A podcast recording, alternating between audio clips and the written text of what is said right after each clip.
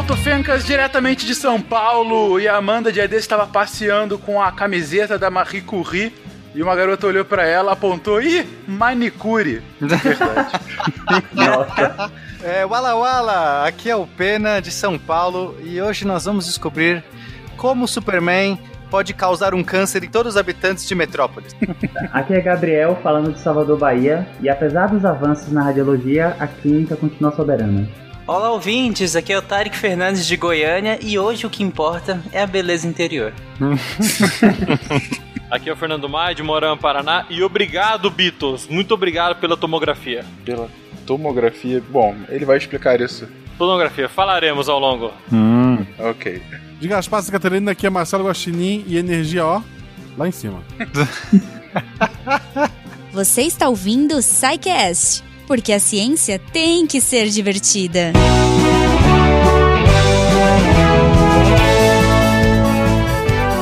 Bem-vindos a mais uma sessão de recadinhos do Psycast. Eu sou a Jujuba e sim, estou no começo do episódio e é por um ótimo motivo. Para vocês todos que pediram, que choraram, que clamaram, que, enfim, insistiram. Finalmente nós conseguimos fazer uma parceria muito legal com a Mito Camisetas para que vocês tenham novamente as camisetas da Marie, do Einstein, do Newton, a ciência divertida, tem, cara, tem capinha de celular, olha que loucura, tem moletom, tem um monte de coisa legal. Então, eu vim aqui para dar esse super recado para vocês que nós temos camisetas Catim. Então, se você quiser, entre lá no site mitocamisetas.com.br/saicast. O link vai estar aí no post também para facilitar a sua vida se você for uma pessoa que não gosta muito de escrever URLs. e é isso. Não deixem de entrar, de pedir as suas camisetas. Ah, ainda tá numa fase de testes, então não tem todas as cores, não tem todos os modelos, mas entrem, prestigiem, ah, comentem nas redes sociais o que, que vocês acharam. Vai ser muito bacana, até pra gente saber se agradou, se vocês estão felizes. E é isso, nós estamos muito felizes com essa parceria, porque finalmente vamos poder atender vocês com materiais de qualidade e entregar no Brasil todo, sei lá, se vai para fora também, me, tô, me conta aí. me contem, vocês que estão fora, vejam se conseguem pedir também. Então é isso, poxa, eu, eu comentei em falar com a gente, se você quiser conversar sobre esse episódio incrível de radiologia, vocês podem entrar em contato com a gente através do post. Você entra lá no, no site do Deviante clica no post, comenta e recebe GIFs e manda GIFs e fotos e dúvidas e, e sugestões e o que você quiser. Ou se você quiser falar uma coisa mais pessoal, contato arroba eu gostaria de agradecer a todos vocês, nossos patronos, padrinhos e pickpayers, que tornam não só a ciência divertida, mas a divulgação científica possível no SciCast. Porque se não fosse por vocês, a gente não teria Deviante, a gente não teria SciCast, não teria SciKids, cara, a gente não teria nada. então, assim, muito obrigado aos que já apoiam o projeto. Se você puder apoiar a partir de um real, você fará a diferença na divulgação científica do Brasil e nós já agradecemos antecipadamente. Eu comentei do SciKids, então eu gostaria de reforçar se você tem uma criança, se você tem uh, um sobrinho, um filho ou amigo de alguém que você conheça que quer mandar perguntas pra gente, pro SciKids, entra lá, contato.scicast.com.br, mande o áudio da criança e estaremos felizes em respondê-la. Aproveitando, estamos procurando patrocinadores para o SciKids. Yay! Esse projeto super bacana, fofo e te malia se você quiser ajudar, se você quiser colocar a sua marca, o seu serviço ou o seu produto associado a esse programa tão fofinho, é só entrar em contato com a gente. Bom, esse e qualquer outro programa do Portal Deviante, né? Então é isso, eu vou deixar vocês aí. Eu espero que vocês já estejam com seus coletes. Quem não tiver com colete, corre para trás da porta de chumbo. E é isso. Vamos pro episódio. Beijo! Peraí, Jujuba, não, não, não vai embora ainda não. Não, peraí, você pode ir, deixa eu ficar aqui. Pessoal, amigo da ciência, é o Werther aqui. Eu preciso dar um recadinho especial para vocês. É, no dia 8 e 12 de julho de 2019 vai acontecer na Universidade Vila Velha, aqui em Vila Velha, o 16º Congresso Brasileiro de Ornitologia, tá? o CBO. O tema desse congresso vai ser adaptação das aves a um Brasil em constante mudança.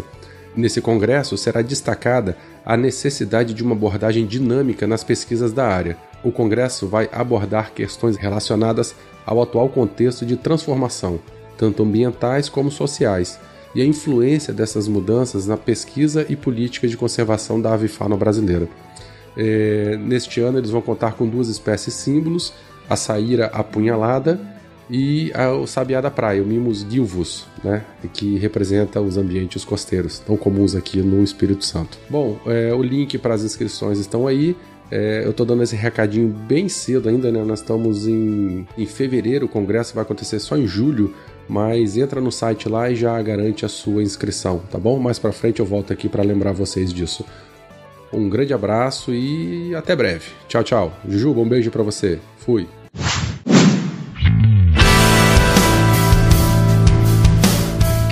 Queridões, vamos aqui, antes de mais nada, um pequeno disclaimer, gente. Essa pauta é uma das pautas, eu não diria amaldiçoada, mas uma pauta com muitas histórias aqui no SciCast. Quase uma lenda. É quase uma lenda. Essa pauta tem quase dois anos que foi feita. E essa é sem qualquer exagero, a sétima ou oitava tentativa de gravar essa pauta. e, pelo menos até o início dela, dois problemas e meio já aconteceram. Vamos ver se iremos até o final. Mas estamos aqui radiantes, vamos lá.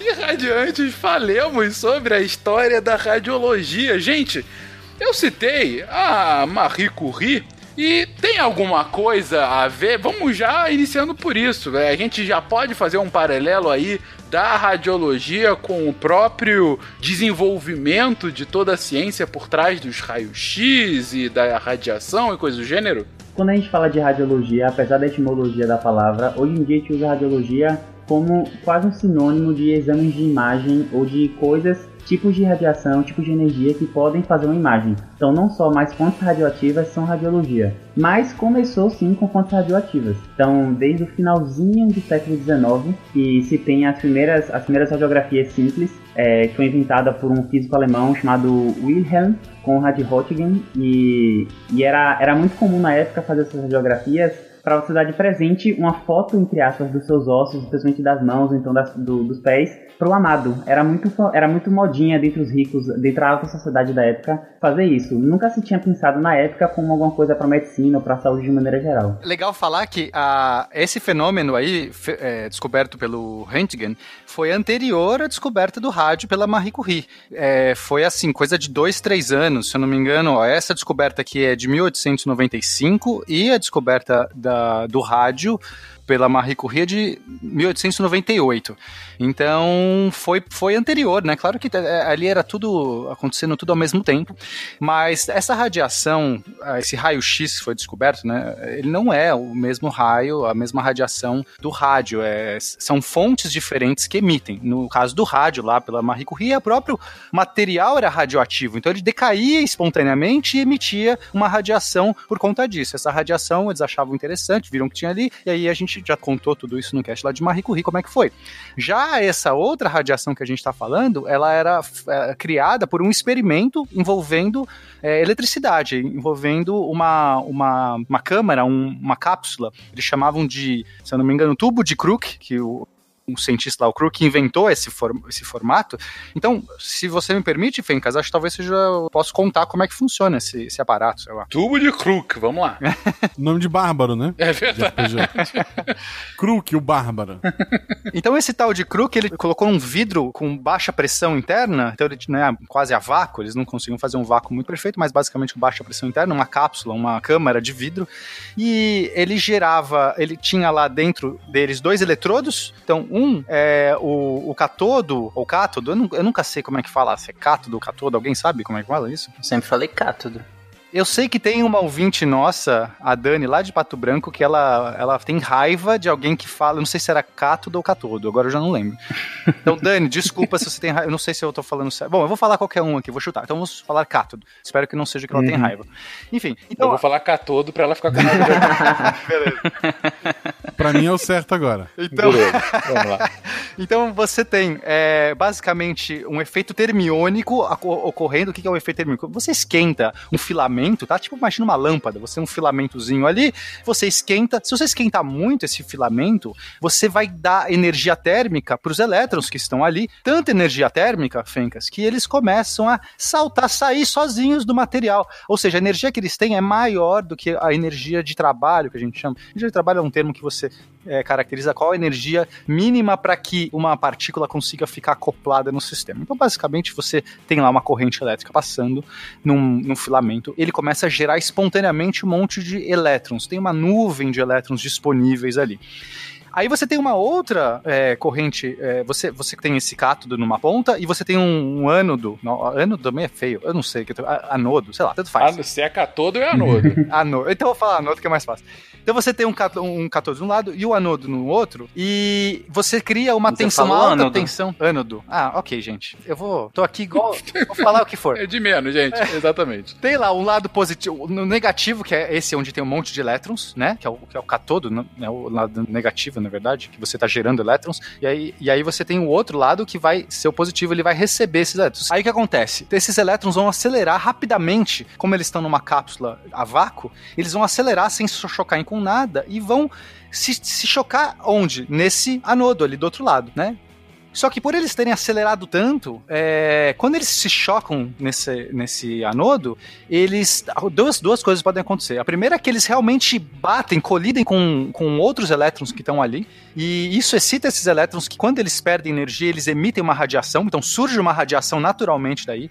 E outro fenômeno que acontece, que é eles podem passar muito perto de um átomo e serem é, curvados, né? Porque o, o, próton ali do átomo, ele, é, ele, ele atrai, então é como se, ele, se esse elétron estivesse passando muito perto, ele sofre uma curva, e aí ele também emite uma radiação, porque a gente já aprendeu, inclusive naquele cast sobre partículas, ou sobre Feynman, que eu já não lembro, que quando você tem um elétron acelerado, rapidamente ele emite luz. É uma radiação que a gente chama de Bremsstrahlung. E essa radiação também é uma radiação muito elevada. Então a gente vai ver que quando esse elétron se choca nesse outro, no, no, anodo, ele vai emitir uma radiação. E eles perceberam que, é, eles notaram essa radiação. Se você pintasse essa câmara, esse, essa face do, dessa, dessa cápsula com material fluorescente, você via que alguma coisa brilhava lá.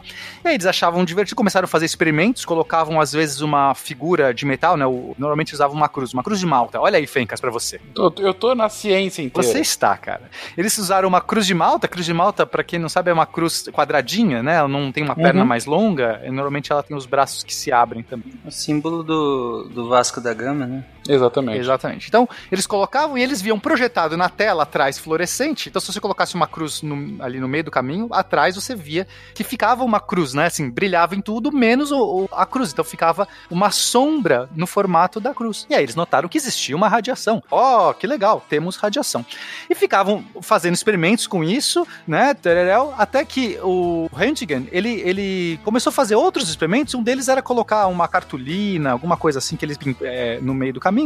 Só que ele notou que mesmo com a cartolina, você via o fundo da tela brilhando. Então ele achou estranho. Ele falou assim: tem alguma coisa aqui que atravessa essa, essa cartolina. Essa cartolina não está bloqueando os raios. O metal, quando você tinha uma, uma cruz metálica, ela bloqueava. Mas quando você tinha uma, uma outra substância, por exemplo, uma cartolina, ele testou com vários aparatos, a luz passava e brilhava a tela. Aí ele falou assim: temos um raio aqui. E aí na anotação no caderninho dele falou assim: raio, que raio é esse? Raio X. Tipo, X de. É o X da questão, preciso descobrir que raio é E aí ficou uhum. essa radiação X, as pessoas começaram a usar radia radiação X, raio X, e pegou o nome e ninguém mudou depois. Ele morreu velhinho, assim, feliz, não? Não sei, não sei.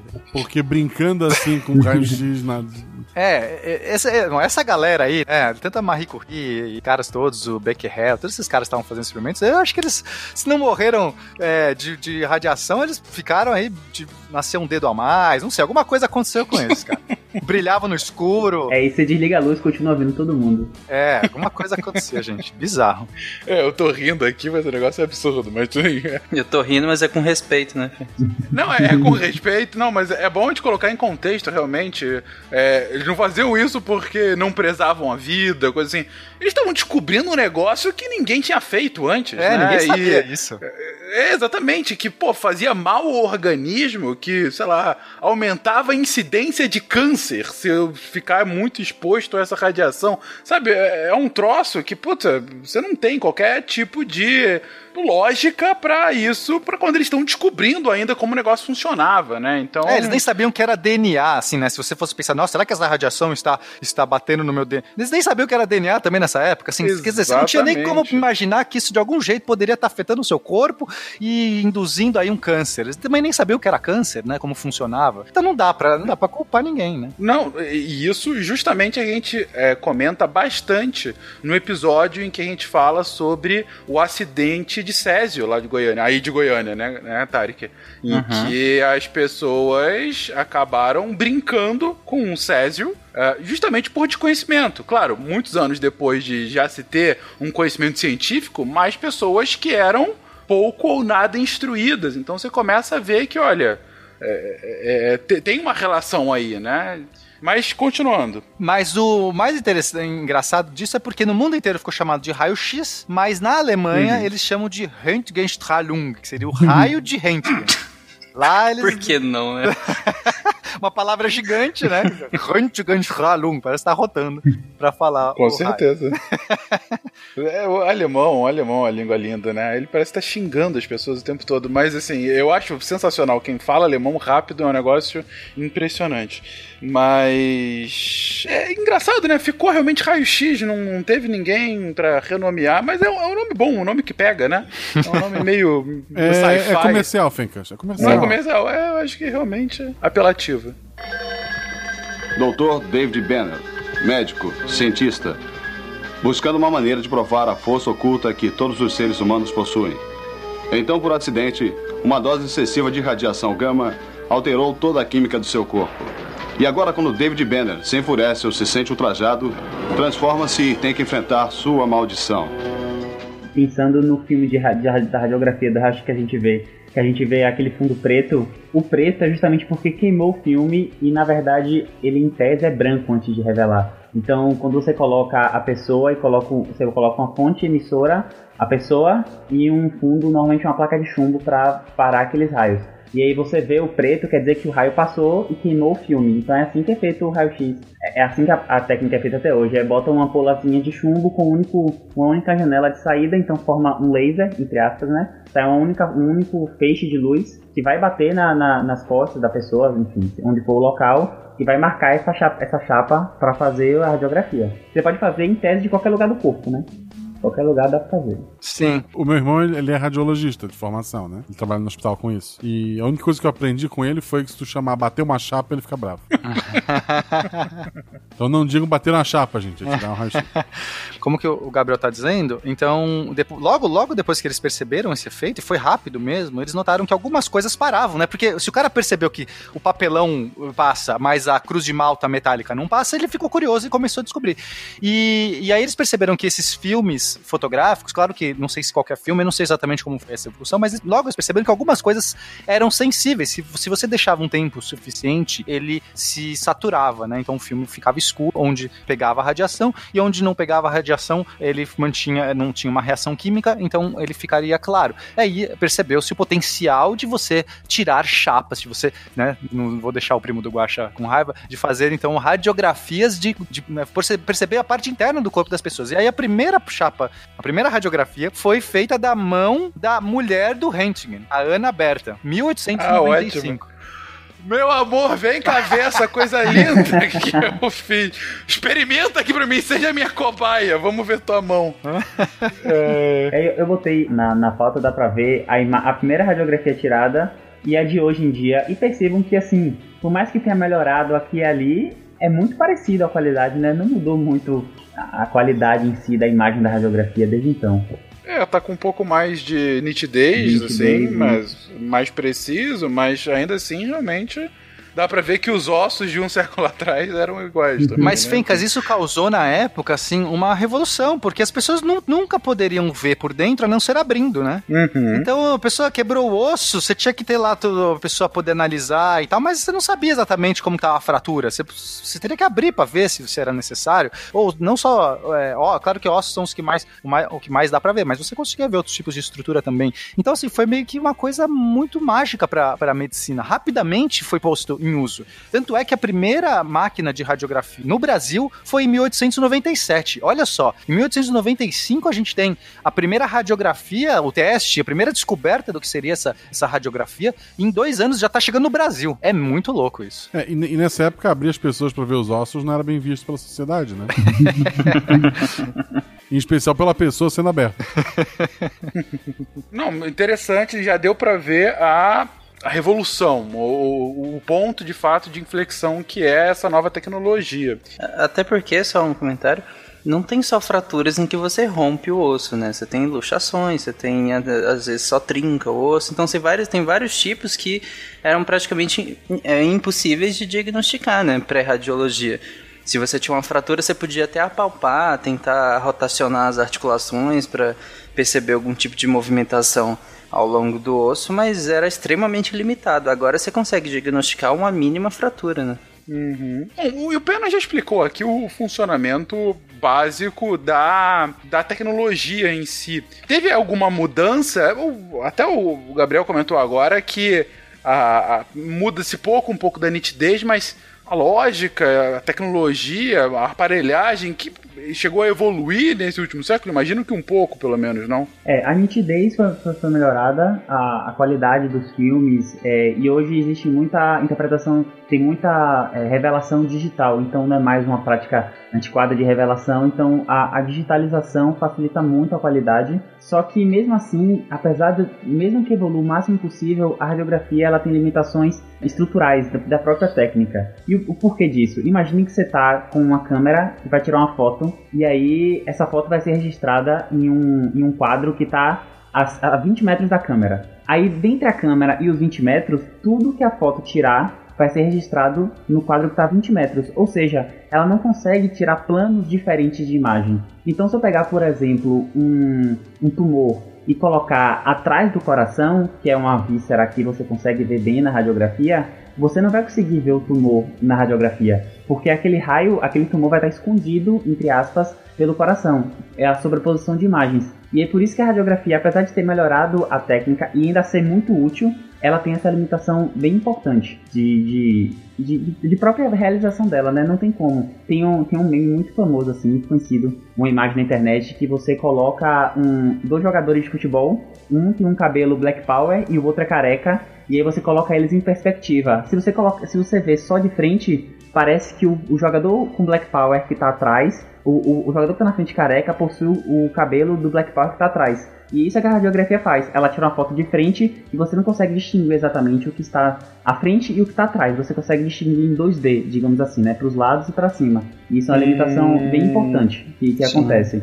E outro fator que, que, que pode acontecer na radiografia é de distorção da própria imagem. É, se você pegar uma fonte luminosa e colocar, por exemplo, a mão na frente e aí a mão vai refazer sombra na parede, quanto mais é, longe da parede a, a mão esteja, ou seja, mais perto da fonte luminosa, ela fica maior, ela fica distorcida para grande. E na radiografia isso não é interessante porque muitas doenças dão alteração de tamanho. Então, por exemplo, se você tira uma radiografia e a, o coração está longe da, da chapa de chumbo, você vai ter uma impressão, uma falsa impressão de um coração grande. E é por isso, por exemplo, que as radiografias de tórax podem ser tiradas de qualquer jeito, mas a que mais se usa é quando você fica virado de costas para a máquina e com o peito encostado na chapa, porque desse jeito o coração fica mais perto da, da chapa e aí você tem menor distorção da imagem e tem um coração mais ou menos do tamanho original dele. É, outra limitação de diagnóstico é em relação, em relação ao tamanho, né?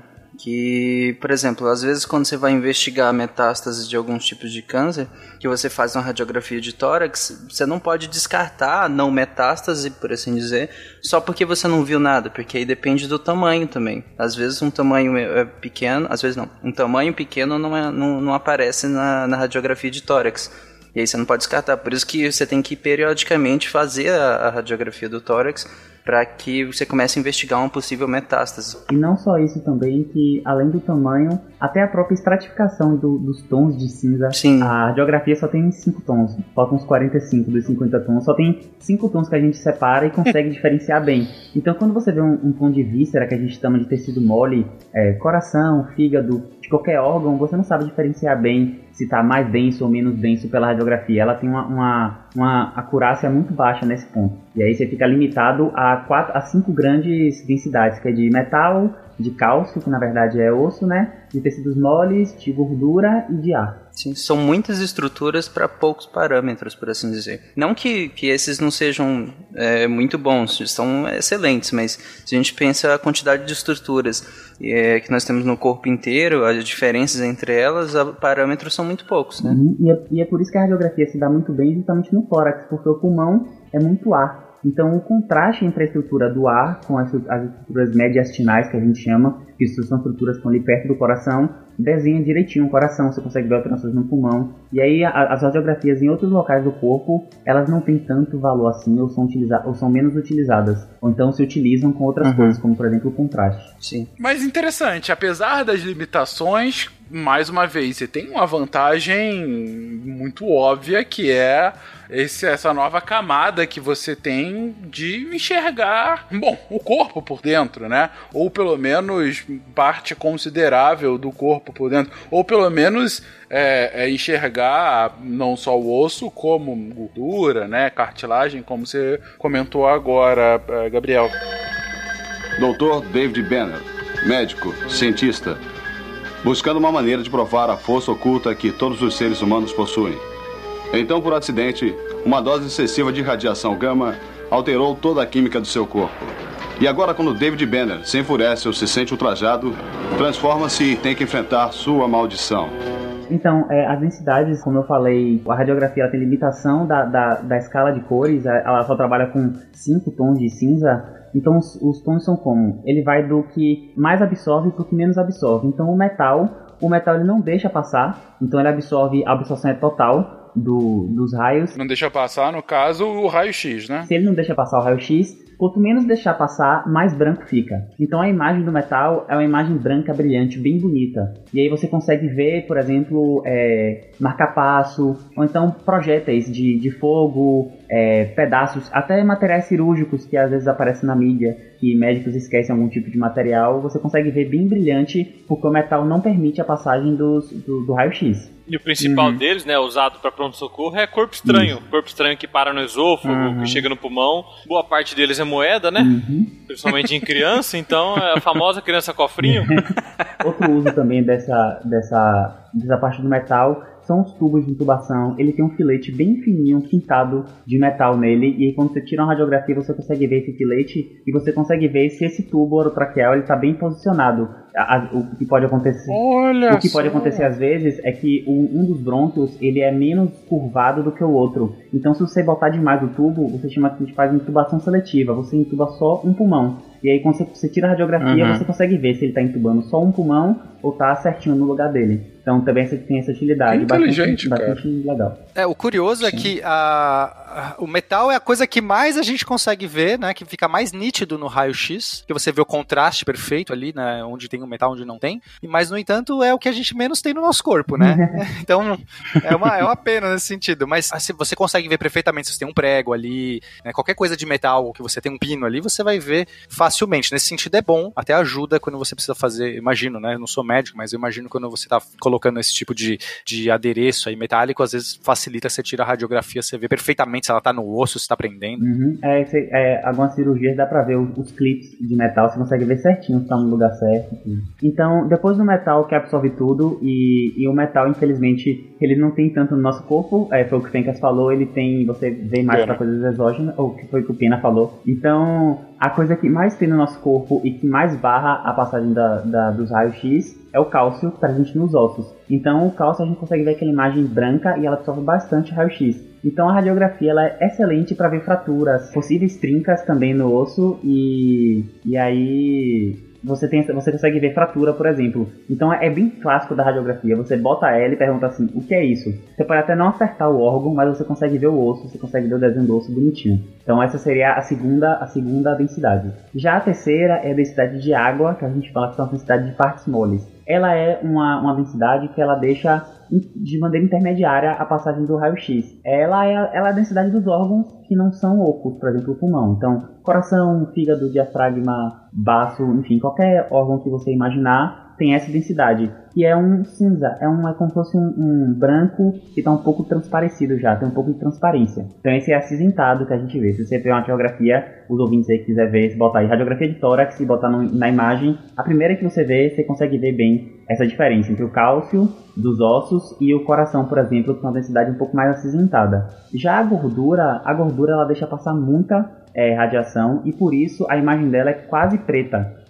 Ele é um, ele é um cinza bem escuro e às vezes até, você tem até dificuldade na radiografia, se a técnica não for bem feita, em diferenciar é, a gordura do ar, que é a última densidade, que é passar completamente a, a, a radio, ao raio-x, não tem nenhum tipo de absorção, e que é a, a, imagem do pulmão ou então do intestino, às vezes tem ar no intestino, e você consegue ver também que é o preto total, quer dizer que o filme queimou então ali tem ar naquele local. Excelente, ou seja, do mais brilhante, totalmente brilhante metal até o ar que é preto, porque, é, é, enfim, que, em que não tem nenhuma absorção. Mas por quê? Por que você tem essa diferença, gente? Como que a gente pode explicar a lógica do funcionamento que o Pena trouxe no início é, é de como se bate uma chapa, só para irritar o irmão do Guacha, com essa diferença dos tons de cinza na imagem? É, quando a gente olha no nosso dia a dia a, a luz que está aqui no nosso ambiente, a gente vê que essa luz não entra nos objetos, né? Tirando alguns objetos transparentes, que a gente dá esse nome justamente porque tem essa propriedade. Mas o raio-x, Fencas, é luz. É, é luz eletromagnética, ela, ou seja, não tem nenhuma diferença da luz visível. É, a única questão é que ela está num espectro é, muito acima daquele que a gente enxerga. Então, nós só enxergamos a, a luminosidade que vai numa certa é, tem uma certa alcance de frequências, que a gente chama de espectro visível, luz visível. O raio-x ele tem uma frequência muito mais alta e, portanto, um comprimento de onda muito menor. E isso quer dizer que a energia de uma onda ela, ela é baseada, é de, definida pela sua frequência. Né? Os fótons, quanto mais, mais energéticos são os fótons, eles correspondem a ondas de frequências muito altas, ou seja, comprimento de onda muito baixo. Os raios-x estão na faixa de, de 10 nanômetros até 0.001 nanômetro. Ou seja, uma coisa, eles são muito. A, o comprimento de onda deles é realmente muito, muito, muito pequeno. E aí isso uhum. tem alguns efeitos, porque, primeiro, por eles serem altamente energéticos, eles têm um potencial maior de atravessar. A gente pode fazer uma analogia tosca como uma bala é, de um revólver, alguma coisa assim assim, quanto mais energia você dá para essa bala, mais ela tem capacidade de penetração. Mas não é só isso. É, a gente tem também uma questão de acoplamento com a matéria. A, a, luz, ela é uma onda eletromagnética. Então, coisas que respondem a campos eletromagnéticos, a gente já viu no cast de partículas, inclusive, né, que é, o, o, o, fóton, ele é o portador da força eletromagnética. Então, é, o que, que na matéria a gente tem que interage com um campos eletromagnético que está disponível? São os elétrons. Os elétrons, eles estão ali. Nos metais, por exemplo, a gente tem muito elétron livre. A gente já viu que a propriedade dos metais é ter, é ter elétrons livres. Quando vem uma onda é, de raio-x ou de qualquer outra onda, outra onda de luz, ela vai é, conseguir reagir muito facilmente com elétrons que estão ali disponíveis. Então, você ter muitos elétrons livres, algum ali vai conseguir reagir àquele efeito eletromagnético. Então, é, o raio-x tem menos penetração na, nos metais. Agora, quando você vai baixando a densidade e baixando a quantidade de elétrons é, livres disponível no, nos materiais, você vai tendo menos menos chance daquele raio interagir. Ele vai passando que nem uma bala, ele nada oscila com ele, não desperdiça a energia dele, então ele vai atravessando. Então, por isso que a gente vai ver é, a, quantidade de, de, de, quanto que um raio-x consegue atravessar na matéria vai depender muito dessa densidade e da quantidade de elétrons é, livres disponíveis. Então a gente vai ver que metais conseguem barrar razoavelmente bem. Claro que quanto mais denso for o metal, quanto mais você tiver é, objetos ali no meio para interagir, mais chumbo, por exemplo, é, é, é, é, vai barrar mais do que metais mais leves, né? Mas ainda assim, metais em geral têm mais facilidade de interagir com essas ondas de raio-x do que outros, outros materiais. Materiais. Então, gordura que é extremamente leve, né, é muito pouco denso gordura, vai ser menos ainda. A água já tem uma densidade maior, você vai conseguir ter uma interação maior enfim, por isso você vai ter nesses tons de cinza. Excelente. Explicação bem, bem simples de entender essa, de fato, né? Com relação à interação de, de disponibilidade de elétrons dos objetos que está batendo. Putz, excelente, bem fácil do ouvinte compreender. Doutor David Banner, médico, cientista, buscando uma maneira de provar a força oculta que todos os seres humanos possuem.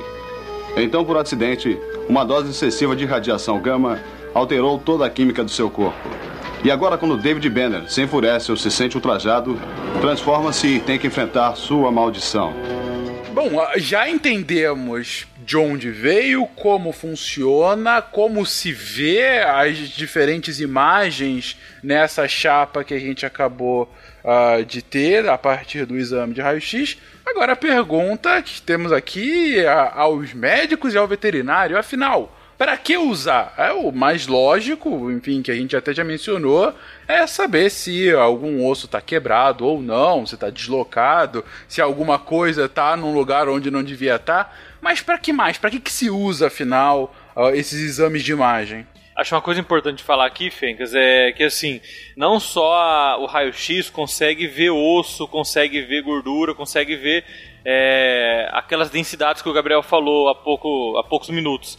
Mas por que se ainda se utiliza o raio-x para ver esse monte de densidade que a gente poderia ver? Primeiro que é um equipamento muito barato. Qualquer lugar você consegue colocar ele.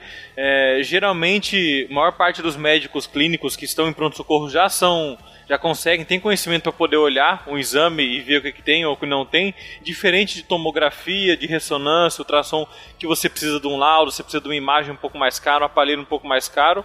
É um exame rápido, é, poucas, são, poucas são as contraindicações, mas é muito simples de ser feito. Geralmente o paciente não precisa colaborar, é muito rápido de fazer, diferente de, Fale por exemplo, por tomografia. Você que você tem que ficar, é, tirando os pacientes do Tarek, mas a maior parte dos pacientes humanos, eles ficam parados alguns segundos, olha o raio, acabou. É, de fato, diferente de tomografia, que você tem que ficar lá por 20 minutos e não pode se mexer, e, e aquele barulho, puta, aquele barulho insuportável, tá, tá, tá, Cara, é muito chato tomografia. Eu acho que essa é ressonância, Pincas, não é não? Ah, é, ressonância. É. Ressonância. ressonância. É. Burro! Desculpa, é verdade. Tanto que as ressonâncias já tem fone de ouvido já pra, o pessoal meio que esquecer um pouco do barulho. Sério? Eu nunca peguei nenhuma, cara. E, esse barulho é ressonância ou bloco de carnaval? Mas ó, é, na, na medicina veterinária você tem todas essas vantagens que o, o Maia comentou, né? Exceto, talvez, a questão da, da, da facilidade na, questão de mobilidade, né? Enquanto o paciente humano você orienta e geralmente ele cumpre a orientação, né? Exceto na, na, na radiografia odontológica que tem muitos problemas também com questão de mobilidade, você tem que às vezes ficar repetindo por conta que o paciente dá uma mexidinha aqui e, e na, na, odontológica você precisa de uma precisão ainda maior do que muitas vezes em, na, na ortopedia, né? Então também acontece isso. Agora na, na medicina veterinária você tem esse problema e aí você, você tem que conter o paciente, né? E aí a gente pode usar tanto a contenção física, dependendo se o animal for um pouco for um pouco melhor, um pouco mais dócil, ou uma contenção química, se o animal for um pouco mais agitado, dependendo da condição do animal, ou mesmo animais silvestres, né? Porque animais silvestres não, a gente não, não faz só a contenção física, e tem que partir para a contenção química também. É, é incrível a semelhança entre a medicina veterinária e a pediatria. Só queria deixar essa informação aqui e seguir. É verdade. Meu Deus, o que você está fazendo com as crianças, Gabriel? Verdade. A maior parte dos raios-x onde tem uma mão segurando geralmente é criança. É, agora é hora que a gente sabe de alguma contenção química para crianças? É, né, criança em alguns exames você precisa sedar, né? É, principalmente tomografia uhum, que assusta aquela máquina né? zona assim, ressonância também, que é aquela assim, tubo enorme, você sai da criança pra ela pelo menos ficar calminha e quietinha, porque se mexer, estraga o exame todo. Você fala que vai ganhar sorvete. Já é o químico suficiente. Mas é legal a, a, explicação do Maia no início. O preço, né, gente? É, é, é um equipamento como... barato, né, de ser comprado. Diferente da tomografia e ressonância, tem tomógrafo que chega a um milhão, ressonância chega a dois milhões e meio, então... Dois milhões e meio? É sério? Uhum. eu vou contar um, um caos aqui do hospital, da Hospital Universitário daqui, que tem uma aparelho de ressonância magnética há mais ou menos oito anos e ele está encaixotado, porque não existe uma sala que caiba ele e ele precisa de uma é, demanda energética bastante importante. Então não é só o custo, é ter lugar para instalar, ter lugar para fazer manutenção, porque normalmente quem dá a manutenção uhum. é a uhum. própria empresa que faz. E normalmente a pessoa não mora no Brasil sem trazer alguém de fora para fazer a manutenção. Então é realmente muito caro. Uma, a ressonância magnética aqui, aqui em Salvador é, eu posso estar enganado, mas até a, a, última vez que eu chequei, tinha duas ou três aparelhos de ressonância na rede hospitalar pública para fazer exame. Então o próprio hospital universitário mandava o paciente de ambulância para outro hospital para fazer uma ressonância. Enquanto a radiografia é uma coisa que você acha em quase toda clínica é, que tem um pouquinho de policlínica, você consegue achar uma radiografia. Eu queria aproveitar o tom de denúncia e fazer uma também. Olha só. É complicado você confiar num profissional que diz: olha, isso é seguro, e ele veste uma jaqueta de chumbo. isso é seguro? Por que, não fica do meu lado? Por que não me abraça aqui? Vamos tirar uma selfie e tu no, no, no radiografia e tu esqueletinho? Selfie de radiografia deve ser Larga isso aí, é, é, o cara vai atrás. Olha só, é bem seguro. Eu vou atrás dessa, dessa parede de chumbo e tu fica aqui na boa. e segura o ar. É, segura o ar. Isso é uma coisa interessante, né? Se o Pena, o Gabriel quiser complementar o Maio. Mas é que. É, vocês perguntam, por que, que eu não ponho também? Primeiro que você precisa do efeito, né? Para pro, pro, pro resultado. E outra que você tira. Quantas radiografias vocês já tiraram na vida? Assim?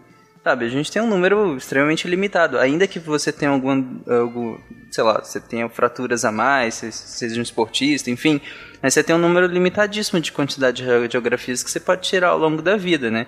Agora, pensa um profissional que está fazendo isso o dia inteiro, todos os dias. Uhum. Não, eu já estourei meus, meu limite acho que umas três vezes. Teve um dia que eu tirei 17 radiografias. Aí eu falei, cara, sério, eu não sei porque o cara quis, porque tudo bem que eu tava com umas três fraturas, não, três fraturas não. Eu tava com umas três partes do corpo zoadas, mas 17 radiografias, sério, foi bizarro. Foi aquele dia que você foi atropelado, Pena? É, foi justamente. Foi o dia que eu fui atropelado de bicicleta. Nossa. Foi exatamente esse dia. O cara falou: não, vamos tirar. Só tinha zoado mesmo o cotovelo, o ombro tava um pouco luxado, e mas o cara tirou de tudo. Até meu dedão. Pena, tá tudo bem. Você tirou 17 radiografias, foi igual uma tomografia, tá tranquilo. O nível de radiação.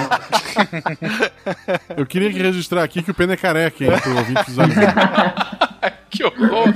Mas é. Mas é não, claro, a diferença de exposição, né, realmente ao raio-x do é, cara. É, o, o, o, meu irmão, ele vai se aposentar mais cedo. Ele tem. Ele tem. Ele é obrigado a tirar férias de X e X tempos. É, tanto que eles usam o equipamento perto do perto, eles usam um equipamento no jaleco que vai meio que absorver na radiação e quando ultrapassa um limite eles têm que ficar um tempo afastado, tem que fazer exame de sangue. O medidor de radiação portátil, isso é útil, que todo mundo devia ter um. Medidor de radiação portátil que vê mais ou menos quanto a pessoa acumulou no mês, acumulou em seis meses, acumulou em um ano. E ele meio que tem que te dar baixa daquele medidor no, na parte de medicina do trabalho do, do lugar onde ele trabalha. É, pra saber se o cara tá se expondo a mais do que o corpo Isso. poderia suportar, né? Eu acho que eu passei da cota, porque eu lembro que minha mãe comentava é, que quando alguém ia fazer visita em casa, vamos ver o álbum de criança da família? Não, da, das crianças? Não, vamos ver o álbum de radiografia das crianças. Olha, esse é o dia que ele quebrou o dedo, esse é o dia que ele caiu, esse é o dia que ele foi atropelado. Os anos 80, 90 eram muito maravilhosos. muito, cara, impressionante. Mas enfim. Uh, só que você comentou aí o porquê do uso da radiografia é, em detrimento de outros exames de imagem, Maia. Uh, mas afinal, então o que, que os outros exames vão dar? Eles vão dar algum outros takes, outras informações que a radiografia não dá?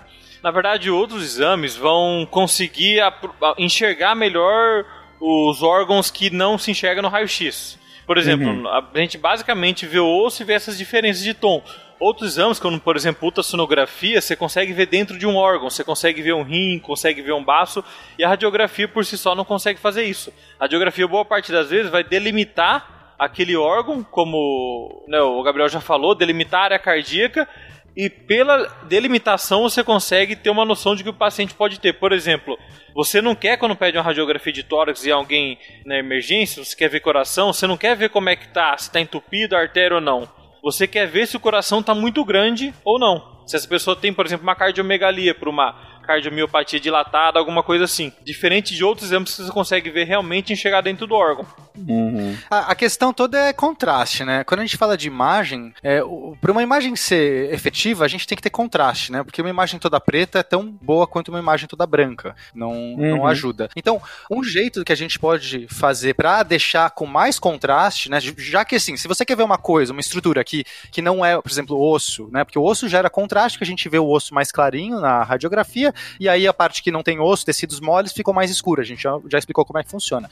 Mas você tem uma, uhum. um, um, recurso que é você injetar um contraste, ou dá para a pessoa tomar um contraste. O que, que, é esse contraste? É alguma, algum material que você vai colocar ali. É, no, o pessoal normalmente usa base de iodo ou base de bário, no caso de radiografia, para que esses, esses minerais eles absorvam, é, eles, eles são minerais mais pesados, eles vão absorver parte dessa radiografia, da, da luz, né, do raio-x, e vai criar criar na imagem uma, uma, uma região clara em contraste com a outra que não tem esse material que vai ficar escura. Então você consegue ver um pouco melhor certas estruturas. Se você tiver um contraste administrado na, numa região específica que você quer ver ali, de repente, como sei lá, aquele material vai estar diluído no sangue, nas veias, e você vai conseguir, onde aquele material está chegando, você vai perceber os contornos, os contrastes. Por isso chama contraste, porque ele vai gerar um contraste na imagem. Quando você está manipulando a imagem no seu Photoshop e você aumenta o contraste, o que, que você está fazendo? Você está deixando os brancos mais brancos, os pretos mais pretos. E você nota claramente a distinção de um e o outro. E é isso que você tenta fazer para melhorar um pouco o uso da radiografia. Você cria regiões onde você aumenta mais contraste. Pena, eu vou dar um, vou dar um exemplo de como isso funciona bem. É, vamos tirar uma radiografia do pescoço sem nada. Você tirar a radiografia do pescoço, você não consegue ver o esôfago, porque na frente do esôfago tem músculo, atrás tem osso.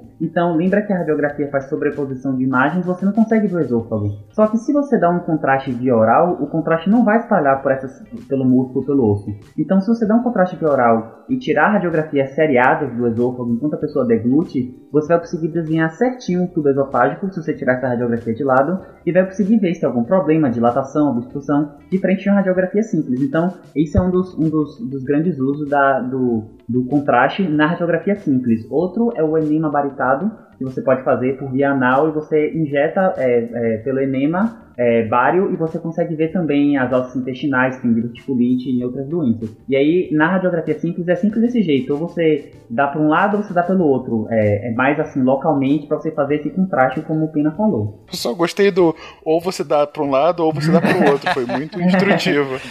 Mas fala aí, Pena. Não, é só o pessoal não confundir, porque quando a gente tem, sei lá, uma região que teve um acidente nuclear, alguma coisa assim, como teve, sei lá, é, na usina lá do Japão ou em Chernobyl, você vê o governo governo dando cápsula de iodo para as pessoas, né? Então, ah, deve ter a ver, deve ser mais ou menos a mesma coisa, o mesmo efeito, ele bloqueia a radiação, o iodo. Não, nesse caso não, é, tem nada a ver, é simplesmente porque a tireoide, que é, é uma glândula que a gente tem, ela, ela, ela absorve muito iodo e se você está numa região que tenha iodo radioativo, iodo ele pode, tem, um, tem uma vertente, tem um isótopo radioativo, você vai, você, a tireoide vai absorver todo aquele iodo e você vai ficar com ela, ela, ela vai tipo gerar um câncer facilmente, assim, porque você vai ter ela absorvendo muito iodo radioativo no seu corpo.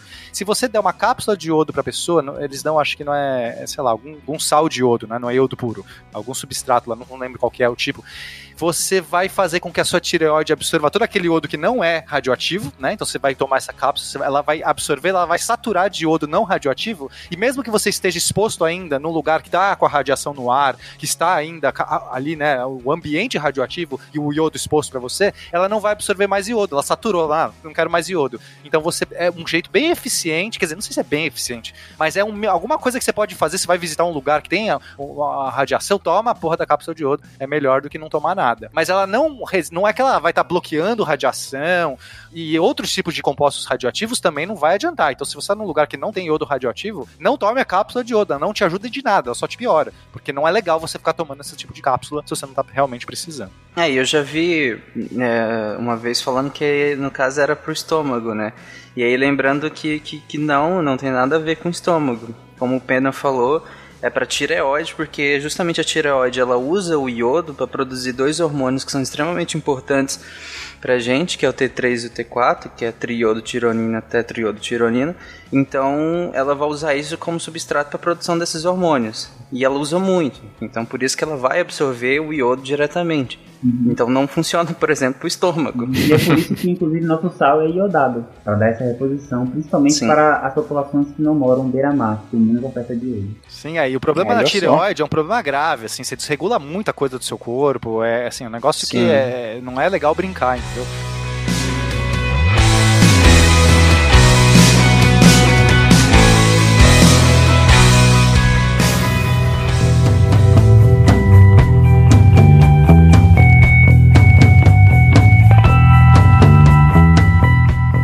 interessantes do contraste. A lógica do contraste me lembrou o que o Gabriel acabou de comentar sobre a intubação que tem também, que é pintado de, de uma forma metálica para você ver acaba sendo um contraste, mas ao invés de ser um troço enfiado, é algum elemento químico de fato para dar justamente o contraste. Você acaba mostrando, evidenciando mais aquilo que você quer investigar, né? Só tem que tomar cuidado com as. com as. É, é, como chama? É, alergia. Não é alergia. É, como chama isso, gente? Quando a pessoa tem uma reação. É alérgica? Rejeição.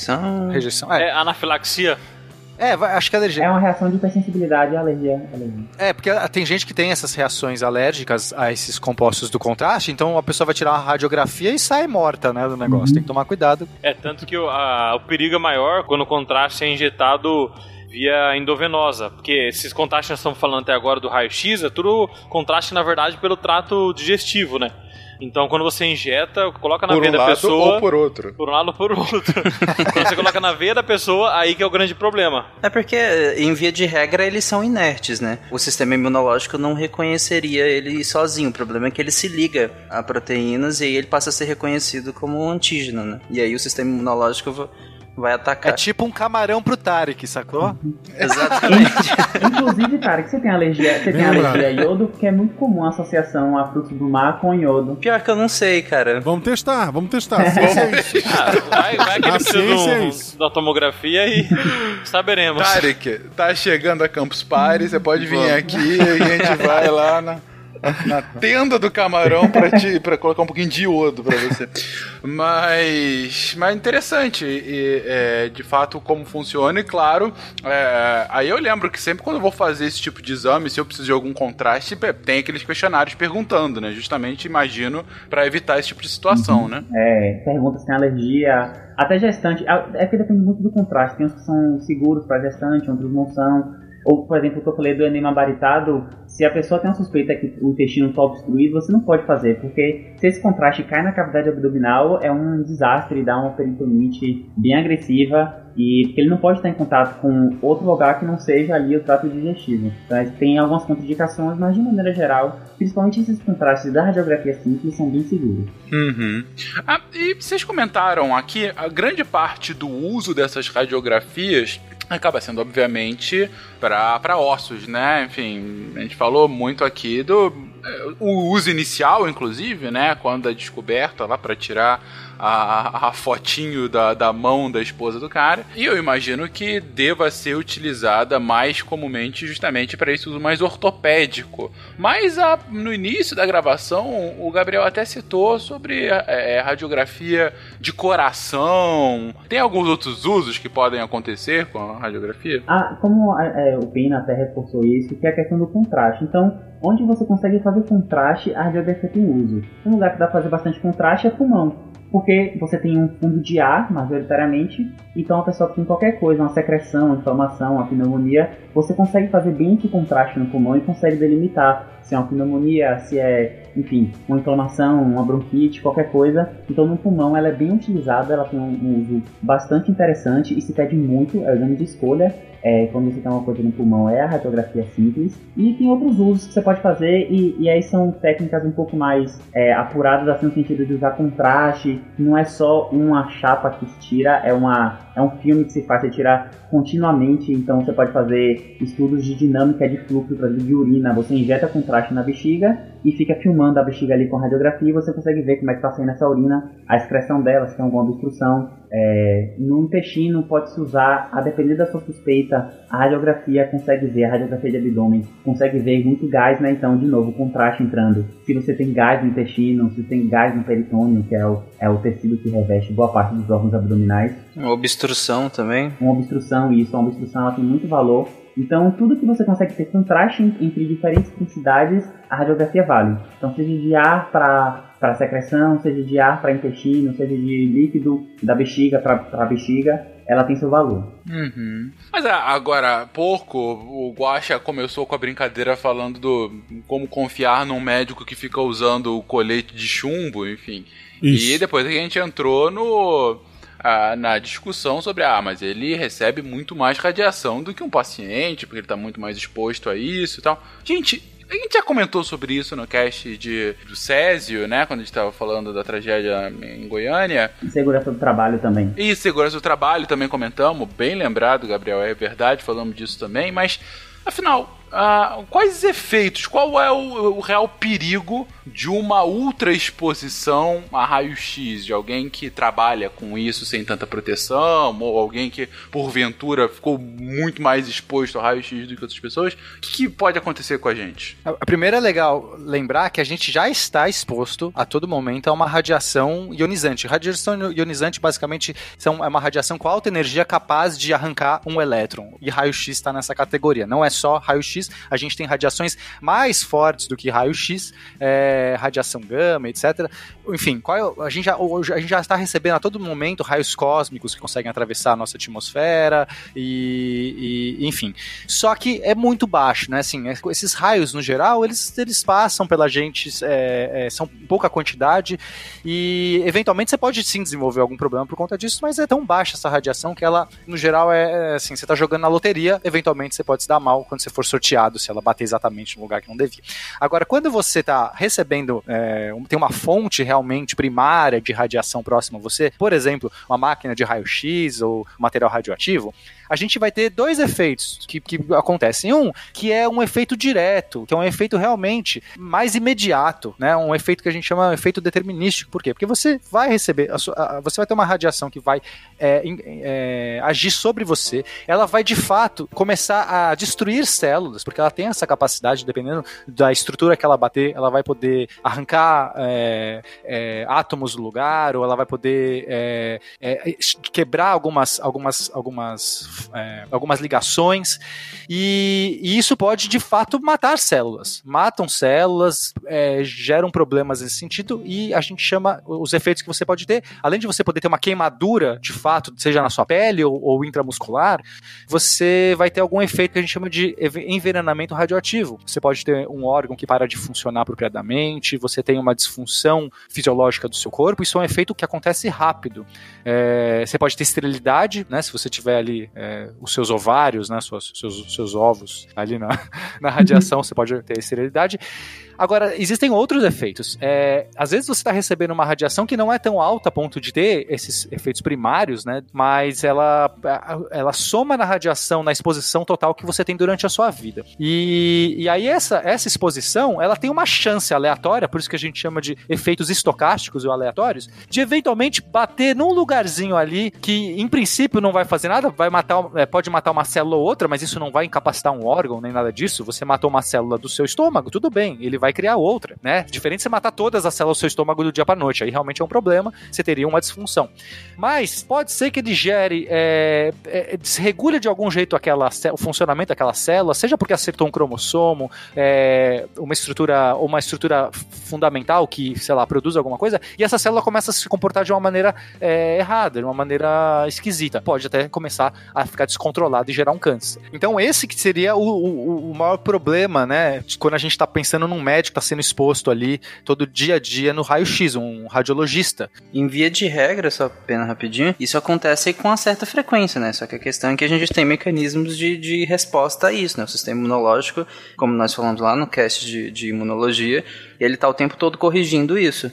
Né? Essa questão de, de erros, como o Pena falou, pode acontecer um erro numa célula e ela a começar a, a apresentar um comportamento inesperado, estranho, isso acontece com uma certa frequência. Uhum. É, a, a, que a gente tem muitos mecanismos de reparo e de segurança, de redundância, né? Então, começar pela redundância da, da tradução em aminoácido e de, é, diferentes tipos de combinações de, de, de códons geram aminoácidos iguais. Então isso dá uma certa segurança para a margem de erro do, do, da radiação se tiver alguma transformação. E além disso, nosso mecanismo de reparo ele é bem interessante e ele funciona muito bem. Então a chance de alguma coisa escapar do mecanismo de reparo, de reparo do DNA e ser uma mutação que leve a uma produção de câncer é, é, bem difícil, bem difícil assim do ponto de vista de chance única, né? Agora, como o Pena falou, você está sendo exposto várias vezes, essas chances vão aumentando gradativamente e você tem chances cada vez maiores de, de ter um escape de uma célula cancerígena e ela se espalhar. É a loteria, Fencas. Exatamente. É como se houvesse uma redundância, né? Como o Gabriel falou.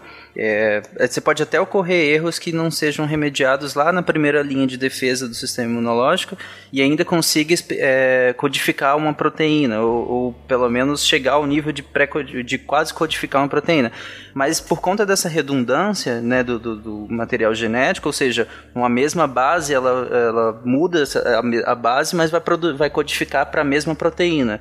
Então, por conta dessa redundância, a gente ainda assim tem uma outra linha, que é essa outra linha de defesa para o caso aconteça algum erro lá atrás e, e, e mudou essa, essa receita, né, para a produção de uma proteína.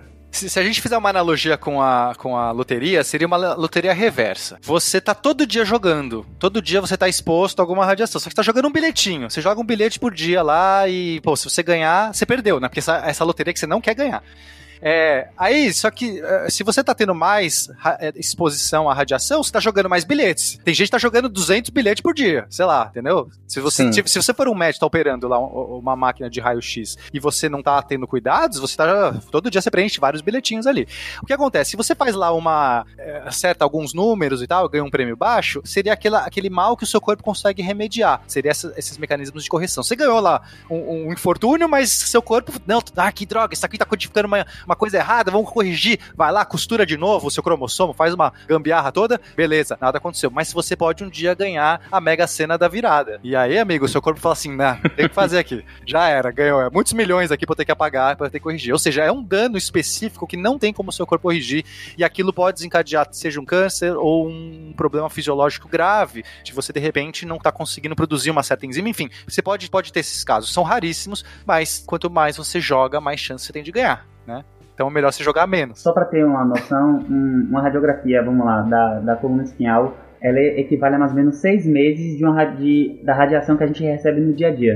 Então você faz uma radiografia dessa equivale a seis meses. Já um PET-CT, uma tomografia com PET, que é o exame que a gente vê muito associado ao câncer, ela equivale a oito anos de, de radiação do dia a dia. Então ela é bem elevado. E é a unidade, tipo, você entendeu, o PET-CT, ela é 25 millisieverts. E tem alguns estudos que mostram que a cada um Sievert você tem um aumento de chance de ter câncer de 5,5%. Então, assim, se você for pensar, ainda é uma fração de uma fração, mas mesmo assim, um profissional que está fazendo várias por dia, ela tem realmente um risco mais elevado se não tomar as devidas proporções. Não, eu já fiz todos esses aí, de várias vezes. Eu já envelheci uns 50 anos só de radiografia, tenho certeza.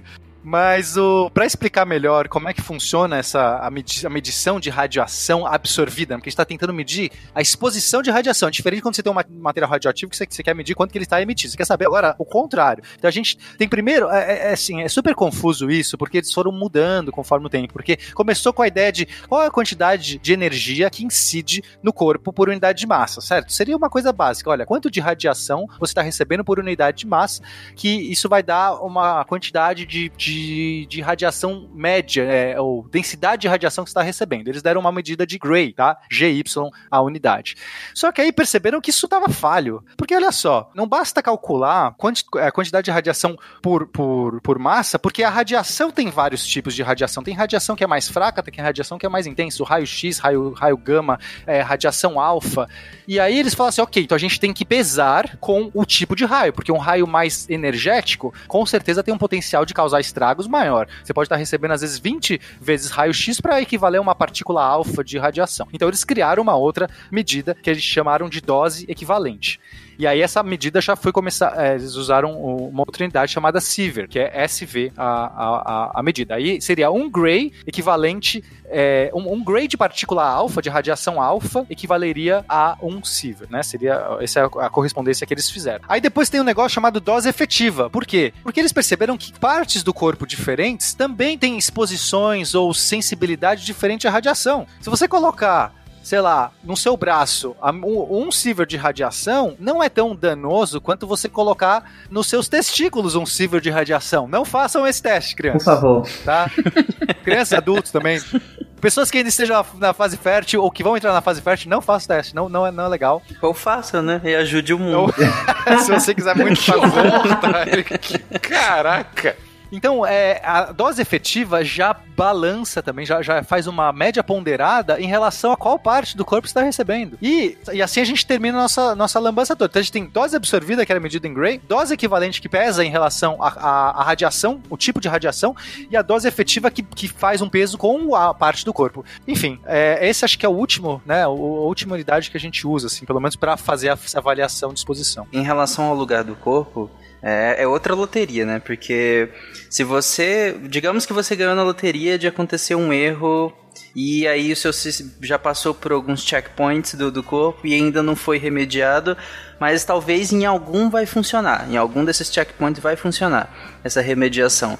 Se é num lugar em que você tem pouca divisão celular, por exemplo, é, é muito mais fácil, porque cê, cê, a célula se divide com muito pouca frequência, então é, é, um lugar muito mais fácil desses checkpoints serem, serem efetivos e conseguirem barrar esse problema. Agora, se, você, se isso acontece em um outro lugar em que você tem uma divisão celular intensa, aí, um, aí complica mais a situação, porque aí os checkpoints eles acontecem muito mais rapidamente, até porque o corpo precisa justamente se dividir muito mais rapidamente. Então aí nós temos um problema. Uhum. O... Bom, eu só queria comentar que vocês estão com uma visão muito deturpada do que é loteria, gente. Agora. Mas eu acho que ficou claro aqui o ponto é, legal, isso que o Pena comentou sobre os locais de exposição, não só o tempo. E, bom, e fica claro também não só os efeitos que vocês comentaram, os efeitos determinísticos, né?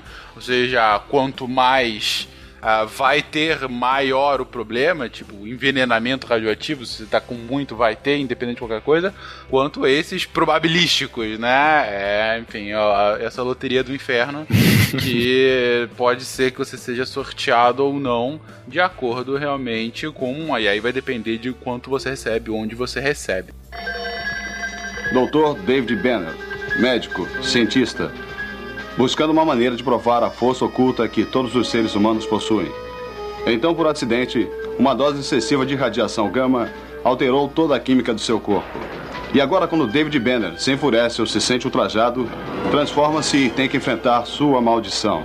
Bom, acabando aqui o tópico da radiografia em si, vocês comentaram agora há pouco sobre a tomografia computadorizada. Até perguntei do porquê da necessidade de outros exames e foi explicado, enfim, ah, entrou-se na questão do contraste, de examinar outros órgãos que a radiografia não chega. Então vamos explicar um pouquinho, gente, o que, que afinal é, de onde é que vem essa tomografia computadorizada? Imagino que seja algo bem mais recente que o raio-x, não? Uhum. Então a tomografia computadorizada ela surgiu na década de 70, você vê que é bem mais na frente, e foi pelo britânico Hounsfield, não sei como é que fala. E ele idealizou uma máquina que é justamente a mesma radiografia, os mesmos raios-x, eu, eu, gosto de falar que a tomografia é um raio-x que acendeu de classe e está tirando onda, mas é só um raio-x, no final das contas. E ele quis tentar um jeito de vencer a sobreposição de imagens. Você, repare, pense assim, Fincas, pegue seu celular e coloque na sua frente. Se você tem, você tem um celular, tá você consegue olhar a tela dele e o fundo dele. Você não consegue ver o que tem dentro dele. Uhum. Se você girar ele pelo carregador, você consegue ver o carregador. Mas, de novo, você não consegue ver ele porque é como se tivesse, na hora que você olha, uma sobreposição das imagens. E é assim que a radiografia vê. Quando você tira a radiografia, ela só vai pegar o início e o meio vai ficar adensado ali no meio das coisas. E aí esse cara pensou, e se eu pegasse uma máquina de radiografia, colocasse ele em um semicírculo e ela tirasse diferentes radiografias de diferentes ângulos e o objeto que estivesse dentro do círculo fosse indo para frente e para trás.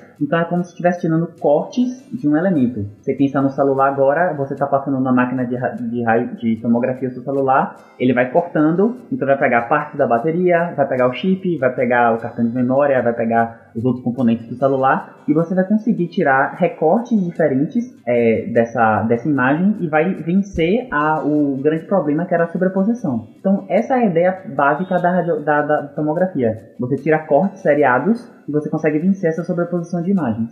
Hum, então é como se fosse uma radiografia 360. Isso, é uma radiografia 360 e que você entra e sai da máquina. Então você tira é, os aparelhos de radiografia, a radiografia, a, a tomografia, desculpa, é aquela, é aquela máquina que ela não é um tubo fechado, essa é a ressonância. Ela só tem um anelzinho, então ali estão a emissão e do lado oposto, então no mesmo lugar que tem a emissão, tem o lugar que recebe os raios. É como se fosse a chapa, que na verdade hoje em dia ela é digital, então ela, ela recebe um sinal digital. É, nem teria ser como se fosse chapa, acho que a tomografia só pode existir no momento que a gente tem a radiografia digital, digital né? Digital, é, porque, verdade. Porque senão você teria que ficar trocando, você, você, pro ouvinte entender, você vai tirar, sei lá, centenas, eu não sei se são centenas, mas você vai tirar pelo menos uma dezena de, de, de, de chapas, né? Você vai ficar tirando foto aqui, gira um pouquinho, tira outra foto, gira um pouquinho, você vai fazendo, você vai fatiando, né? O corpo da pessoa e girando.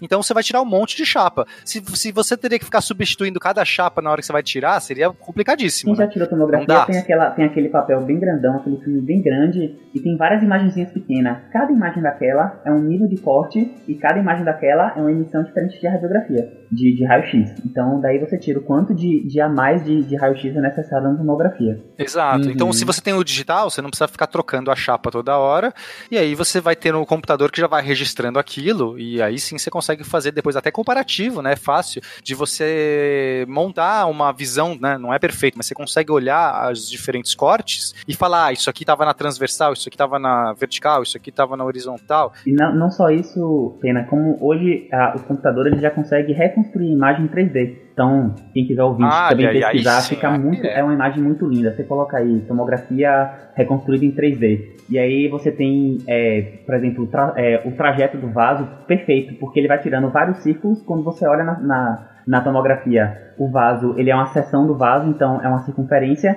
e aí você, ele consegue seriar isso e você consegue desenhar perfeitamente os vasos. São imagens muito bonitas. Quem quiser procurar no Google depois, é bem legal de ver.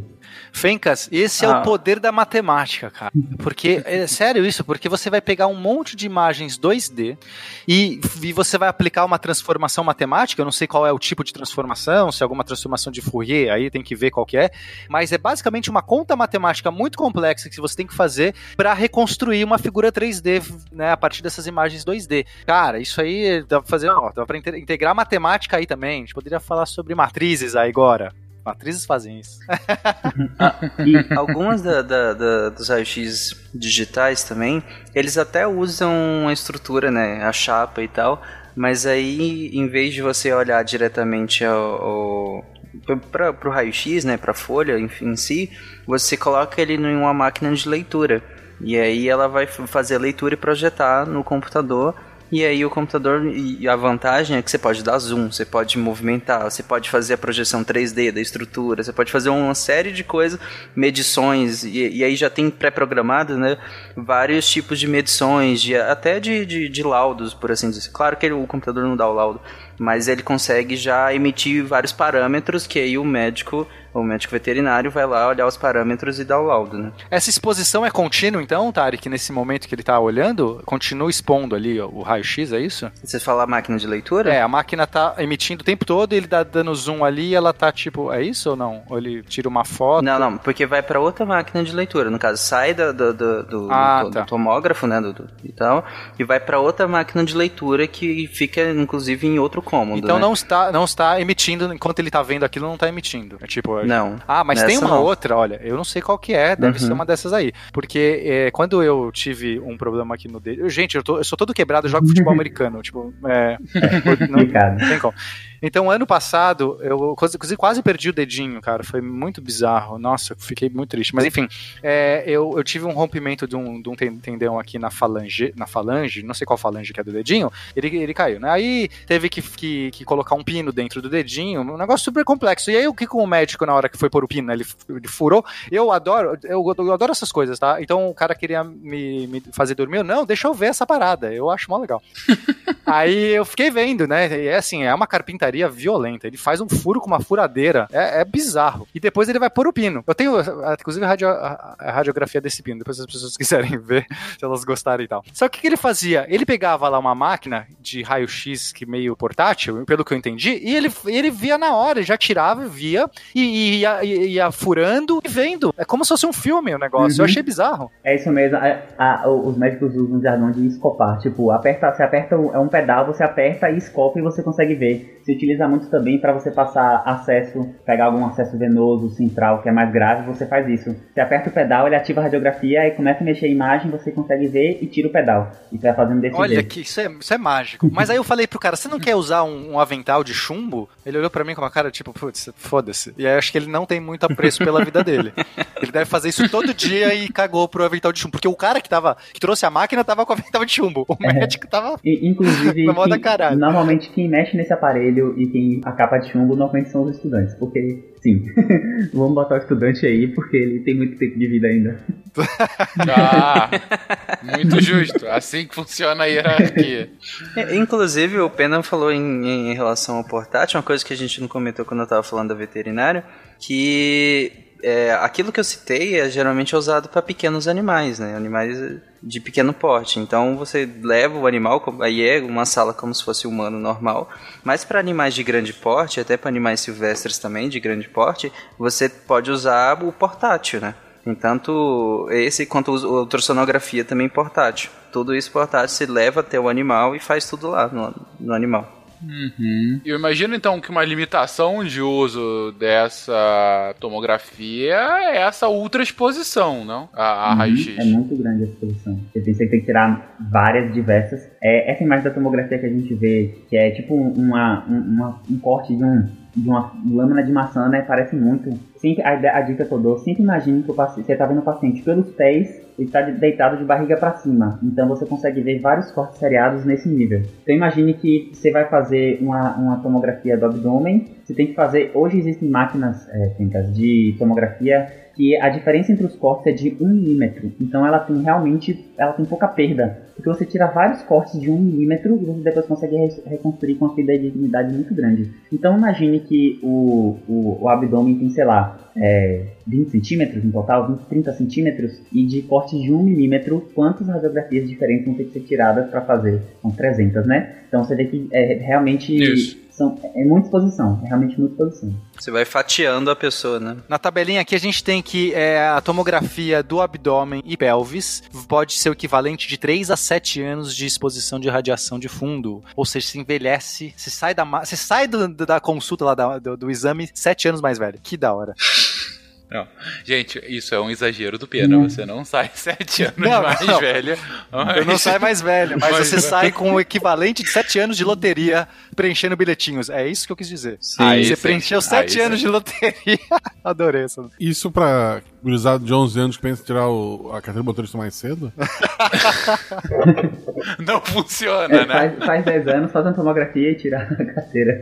Não, bacana. É bacana e, e perigoso. Mas ainda assim, enfim, tem as suas vantagens óbvias, né? Como você está colocando aí, Gabriel, dá uma, uma possibilidade de de você conseguir de fato enxergar os órgãos com uma precisão, uma clareza e sem essas deturpações da, do raio-x tradicional, né? Uhum. E uma coisa boa da, da tomografia é porque ela é rápida de fazer. Demora um minutinho e, e por conta disso ela é muito utilizada no contexto de emergência não, não, não agora para ver fratura, mas para ver sangramento. Então, se você tem alguma hemorragia, no, até intracerebral ou então intraabdominal, tomografia você faz porque você faz bem rapidinho e você consegue ver se tem algum trauma em órgão, esse tipo de coisa. Que na verdade é, são traumas assim mais graves do ponto de vista médico, né, que matam mais. São os, os, traumas em, em tecido mole, em parte mole. O trauma ósseo você fixa e deixa lá que um dia resolve. Agora um trauma em fígado baço já é um pouco mais complicado. Aham. É, e lembrando, né, gente, com a vantagem óbvia de não precisar abrir, né?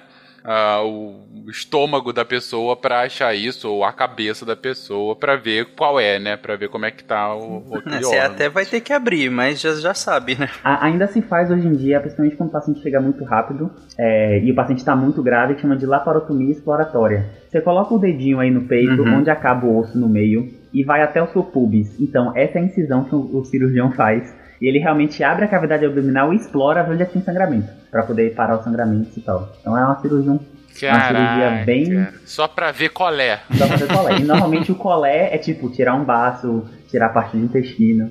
Pois é, é aí você imagina que isso num ser humano já é horrível, né? Agora pensa no animal, que tem problemas de contenção, que tem pensa problemas do pós-operatório. Cavalo. É. O primeiro que eu pensei foi um tá cavalo. Imagina uma cirurgia exploratória de um cavalo, cara. Cara, isso me lembra muito Rick and Morty. Isso. ah, é verdade. A esposa lá que é. Doutor David Banner, médico, cientista, buscando uma maneira de provar a força oculta que todos os seres humanos possuem. Então, por acidente, uma dose excessiva de radiação gama alterou toda a química do seu corpo. E agora, quando David Banner se enfurece ou se sente ultrajado, transforma-se e tem que enfrentar sua maldição. Gente, mas tem aquele exame de imagem que é o exame do Itmalia, né? o exame que as mamães, as mamães to be, as grávidas acabam utilizando para ver como está o seu pequeno futuro baby. Uh, ultrassom, ultrassonografia é mais ou menos a mesma lógica, é uma outra, é uma outra tecnologia. Como funciona esse exame de Não, aí já é outra parada. É, é outra parada. E é por hum. isso que gestante faz, porque ela não tem radiação. Exato, ah. não tem nada, nem mexe com radiação. É, aí a gente vai para um outro lado, a gente vai para o som, né? O ultrassom, faz sentido. Porque chama ultrassom. É, a ideia da, da, da ultrassonografia é a gente colocar uma espécie de radar, de sonar, né? Vamos pensar no sonar do submarino. Como é que funciona o sonar do submarino? É diferente, tá, gente? Mas só para dar o contexto da ideia. Você emite uma onda para o ambiente, essa onda se propaga, né? Ela se propaga a velocidade do som é, naquele, naquele meio, na água, no ar, enfim. E aí bate em alguma coisa e volta. E você ouve os ecos, né? E quando você ouve o eco, você consegue calcular tanto a, a, o tempo que levou para o eco chegar, e você sabe mais ou menos a distância, mas você também consegue calcular a variação da frequência da onda emitida para que retornou, e você, pelo efeito Doppler, consegue saber, inclusive, a velocidade que aquele objeto estava indo. Então, ultrassonografia é mais ou menos a mesma ideia. A gente vai ter um aparelhinho que é, utiliza, acho que é algum cristal piezoelétrico, fica emitindo monte, né? Fica vibrando uhum. o tempo todo. Esses cristais, eles né, ficam vibrando ali, eles adoram vibrar. E aí você tem é, essa. É, então você vai ter uma cápsula que fica emitindo essas ondas. Você vai colocar esse aparelho em contato com a pele. Tem um fluido no meio que eu já explico por que tem um fluido, mas ele vai emitir ondas para dentro da sua pele. E você, se você tiver em órgãos que tem um meio aquoso, né? Então você só vai usar ultrassonografia em locais que você tem algum tecido mole. Não faz sentido você usar. Até faz sentido você usar em outros, mas ele vai ser muito mais eficiente onde você tem tecidos moles. É, ultrassom combina com água. Uhum. Então essa onda vai se propagar e toda vez que ela mudar, que ela encontrar é, diferentes meios, então imagina que você tem ali um tecido, uma, a água da barriga da mãe lá, tipo um meio bem, bem líquido. Aí de repente você encontra um tecido que bate ali, que é tecido do, do feto é, vai ter uma diferença de é, é, essas, essas duas é, essas, esses dois materiais têm diferentes propriedades de propagação da onda. Toda onda que se passa de um meio para outro, ela vai ter uma parte da onda que é transmitida e parte que é refletida. Se vocês lembrarem das aulas lá de, de ótica e tudo mais, né, que a gente tem a lei de Snell, o pessoal que, que, que, lembra disso, quando você tem a refração, quando a, a luz passa de um do ar e no vidro, ela, ela vai ter uma parte que é refletida uma parte que é transmitida que continua. Com as ondas de som no, em qualquer meio funciona igual, é igualzinho. Então quando você encontra um outro tecido diferente, com uma densidade diferente, a onda vai se propagar, só que parte é refletida. E aí essa máquina vai ter uma cápsula que também capta essas, essa, essa reflexão, e ele vai recaptar a reflexão de todos os objetos que estão acontecendo. É bem complexo, porque você vai ter objetos perto que, vai, que, que vão estar refletindo, outros objetos longe, e ele tenta montar, ele vai te dar uma imagem na tela que é o fruto dessa esse monte de reflexões, esse monte de interações, inclusive interferências dessas ondas, e vai te jogar uma imagem bem bizarra. Não é nada muito nítido, mas para quem realmente é acostumado, ver aquilo é muito nítido, sabe? O cara treina aquilo de tal maneira que ele consegue ver aquele monte de minhoca na tela e acha que não, tá aqui claramente, é menino, olha aí, tá aqui. Uhum. Quê? Cadê o filho? A, aponta onde tá meu filho, que eu não tô vendo, né? Exatamente. Você não tá vendo claramente aqui o fêmur dele se desenvolvendo bem? E aí tem a minhoquinha na tela. Realmente é uma imagem bem complexa para um leigo ver, enfim. Às vezes até dá, né? Você consegue enxergar uma forma, mas ainda assim. É, quando é feto, quando é feto é mais fácil de você. É, também porque a gente falar, já viu feto muito. até que é mais fácil. Agora, vai identificar algum cisto dentro do rim, é bem, é bem louco. É, ligamento rompido, coisa assim. É, é sério, os caras são ninja. Eu já tive também. Ou já- às vezes um, um leve espessamento da cápsula de um órgão. É. E aí já, sei lá, já leva para uma linha diagnóstica completamente diferente. Porque no, no próprio ultrassom, ele tem o- a máquina, né, o programa, ele tem uns Então você vai ajustando e durante todo o ultrassom você vai pegando órgão por órgão e nesse órgão você vai avaliando vários parâmetros. Então o mínimo espessamento de uma, de, de uma cápsula do órgão já significa várias coisas que você vai afunilando. Então. ele vai medindo. Quem já fez, quem já fez ecocardiograma, né? Ele pausa a imagem e aí como, como tem lá o, o emissor, ele consegue medir a distância, ele consegue mensurar o tamanho do objeto. Ele mede lá o tamanho do ventrículo, o tamanho da cápsula, aí você consegue ver como é que tá o órgão. Não, esses caras ah, têm meu respeito, porque eles veem umas paradas que eu não consigo nem, nem entender. Eu pego o meu exame, eu já fiz todos esses também, né, gente? Eu, eu acho que eu poderia estar aqui como um. um- dar o meu de- depoimento, né, de, de paciente desses exames. Quase o hipocondríaco da vez. E aí eu fico olhando, porque eu sou curioso, eu adoro ver exame, por isso que eu quero ficar acordado pra ver o cara furando. Porque eu realmente acho que a minha curiosidade pela, pelo mundo é maior do que, sei lá, o, o nojo, eu não sei. A dor que eu vou a dor lancinante que eu vou sentir. E Eu adoro. Mas enfim, aí eu fico tentando entender e olhar e vou na internet. Eu acho o negócio mágico. Mas, Fencas, meu desafio pra você. Por que que eles colocam aquele óleozinho, aquela gelatininhazinha ali, pra fazer o exame de ultrassom? Por que que não coloca ali a parada direto na pele? Hum, bom, eu imagino que ah, um dos motivos seja melhor pra deslizar, né? Digo, pela pele, porque não ficar parado, fica mexendo um pouquinho. pode ser. Tem, tem essa função também. E, talvez por ser também aquoso, então melhorar essa. A- a- o próprio efeito do ultrassom, digo, já, já vai entrando no meio pra facilitar essa. quando for entrar pela pele. É, é mais ou menos isso, mas é, é, né, um ponto de vista mais técnico. Lembra que eu falei que toda vez que você tem uma onda que passa de meio, ela vai ter uma parte que é refletida e uma parte que é transmitida. Quanto mais diferente for o meio para outro, né, quanto mais diferença de densidade que um meio tiver para outro, maior é a parte que é refletida. A onda não atravessa se ela tiver uma, uma densidade muito diferente, a maior, maior parte volta. Então esse gelzinho, ele tem a densidade próxima da densidade da pele, da densidade do corpo humano.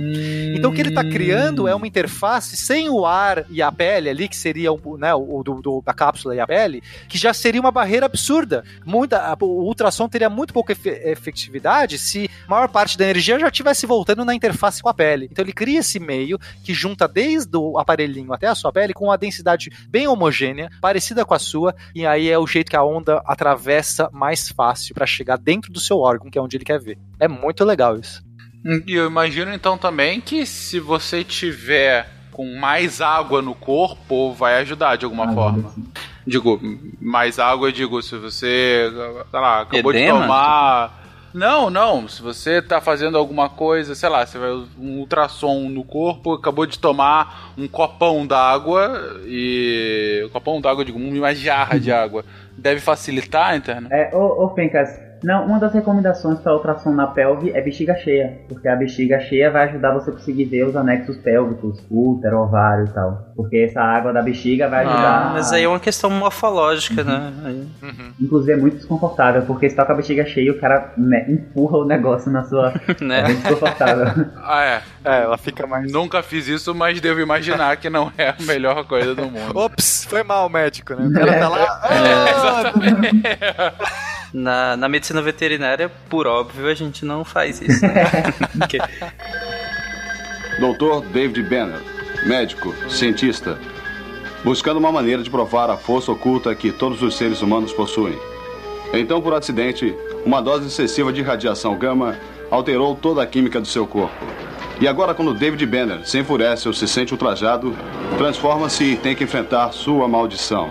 Beleza, e é um exame tranquilo de se fazer? É, é absurdo de caro? É, enfim, como é que é para um médico, para um veterinário, enfim, o, uso, o custo-benefício vale a pena? Então, o, a ultrassonografia é simples, ele é bem simples, ele é bem barato e ele não usa radiação ionizante. Qual maior, os dois maiores limitadores da ultrassonografia? O primeiro é a questão do meio, você precisa ter um meio aquoso. Então, por exemplo, um abdômen agudo, obstrutivo, que você tem muito gás no abdômen, você tem dificuldade para enxergar ou então, se você tem uma parte que tem muito osso, também tem dificuldade de enxergar. E o segundo grande problema da ultrassonografia é que ela é operador dependente. Então, ela depende muito de quem está fazendo a, a, a ultrassonografia. Tem um, tem um, um score, uma, uma coisa de estatística, de estatística chama de concordância, que é concordância de capa, que é um score que você faz a avaliação entre duas pessoas distintas avaliando o mesmo problema. E quando você faz isso em ultrassonografia e você pega dois ultrassonografistas diferentes, às vezes eles têm uma discordância muito grande, porque depende muito de quem está fazendo.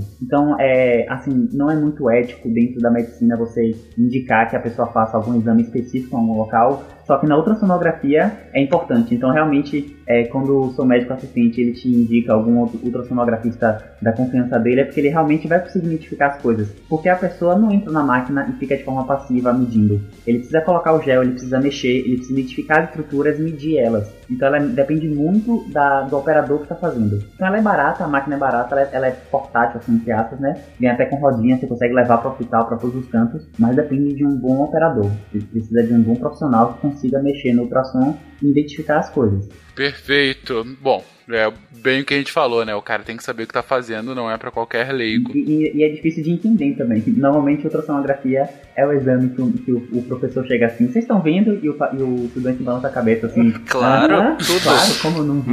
É, é, bem difícil. Como não, né? Tá tão claro aqui na minha frente. Sim. A, a, a minha esposa chegou a dizer: olha só, ela tem o meu nariz.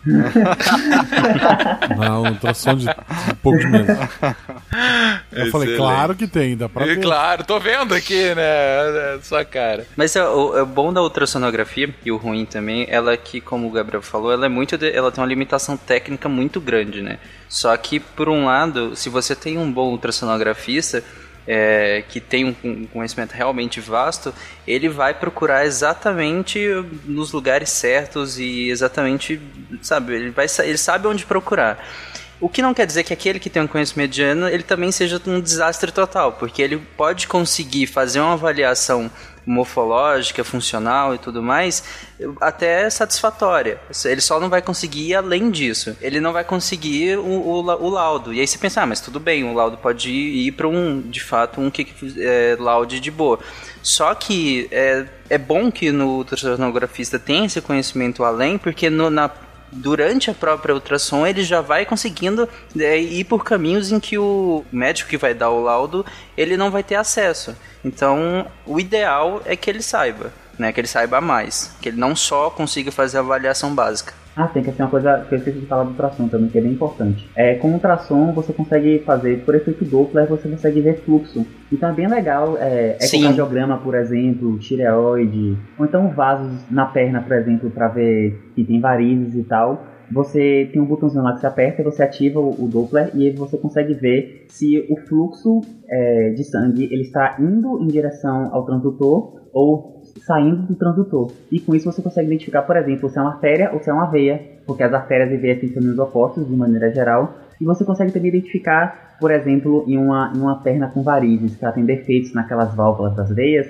você consegue ver se tem refluxo, se tem turbilhonamento do sangue, você consegue ver se algum tumor que você identificou, se esse tumor tem vascularização, se já está passando sangue dentro dele. Então é bem legal essa questão do Doppler e ficam as imagens bonitinhas assim, azuis e vermelhas. Eles já colocam as cores já para identificar a veia artéria, a veia azul e a artéria vermelha por conta da oxigenação do sangue. Então, é, quando o médico pede lá ultrassonografia com Doppler, é porque ele quer analisar a parte de vascularização, de sangue, de fluxo. Peraí, peraí, Gabriel, você falou Doppler, e aí nessa hora o Fencas pede pra você fazer uma ambulância. Essa é ah, mas, obviamente. É Como é que se explica o efeito Doppler, Gabriel? Então, é, ai meu Deus. Ah, o efeito Doppler, ele é a, quando você tem um distanciamento da onda, da propagação da onda, você tem um aumento do comprimento de onda, é isso? E aí você é, tem uma se, você, se a onda está se aproximando Sim. de você, a, o comprimento de onda diminui, se ela está se afastando, ele aumenta.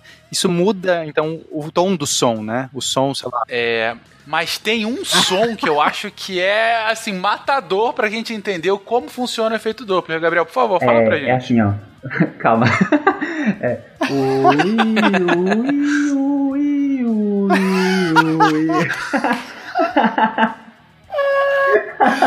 Adorei, adorei. Tudo bem, tá ótimo. Tá, é uma variação válida. Eu, eu, o Doppler também, ele é importante, como o Gabriel falou, que às vezes você consegue ver o fluxo e para onde ele tá indo. Isso às vezes é importante também pra gente identificar algumas estruturas. Porque nem sempre você tá vendo de fato o que você tá querendo ver ou vendo de fato. Às vezes você começa a se, a se localizar onde você está e saber o que, que você está vendo, e aí você pode usar o recurso do Doppler para ver se é aquilo mesmo. Por exemplo, você está passando na região, óbvio, você está com um tradutor lá na, na, na, região, então você imagina que naquela região tenha tais órgãos, né? Óbvio que na, com uma pequena variação, mas naquela região vai ter tais órgãos. E aí você consegue ligar o Doppler e ver, por exemplo, esse fluxo sanguíneo então está indo da, da, digamos, de uma, de uma medial para lateral. Então, imagino que aqui na lateral tenha, por exemplo, o rim. Você vê a artéria renal lá funcionando como deve funcionar. Então você também pode usar o Doppler para se localizar, para realmente conseguir uh, identificar algumas estruturas. Né? Uhum. Cara, é, assim como o Pena já fez muitos exames porque ele se quebra tudo jogando futebol americano e por vezes é atropelado, é, eu faço muito, muito é, ultrassom com Doppler pro, justamente pro coração. Eu tenho arritmia cardíaca, então eu tenho a cada seis meses, um ano, fazer o exame para ver como é que tá, né? Pra ver se tá tudo certo, para ver se continua a mesma coisa, se melhorou, se piorou. E, e, é muito simples mesmo, é um exame extremamente rápido. Uh, o ruim é você ficar lambuzado com aquele gelzinho depois. Mas isso uh, sai rapidinho. Agora é impressionante, de fato, quando você vê a. É, cara, é aquilo, é impressionante a tecnologia, né? Quando você vê o negócio pronto, você vê lá as imagens, putz, você vê, putz, é, é minha pele por cima, eu tô vendo meu coração. É, é impressionante como já fica num, num nível de qualidade da imagem uh, muito, muito grande mesmo.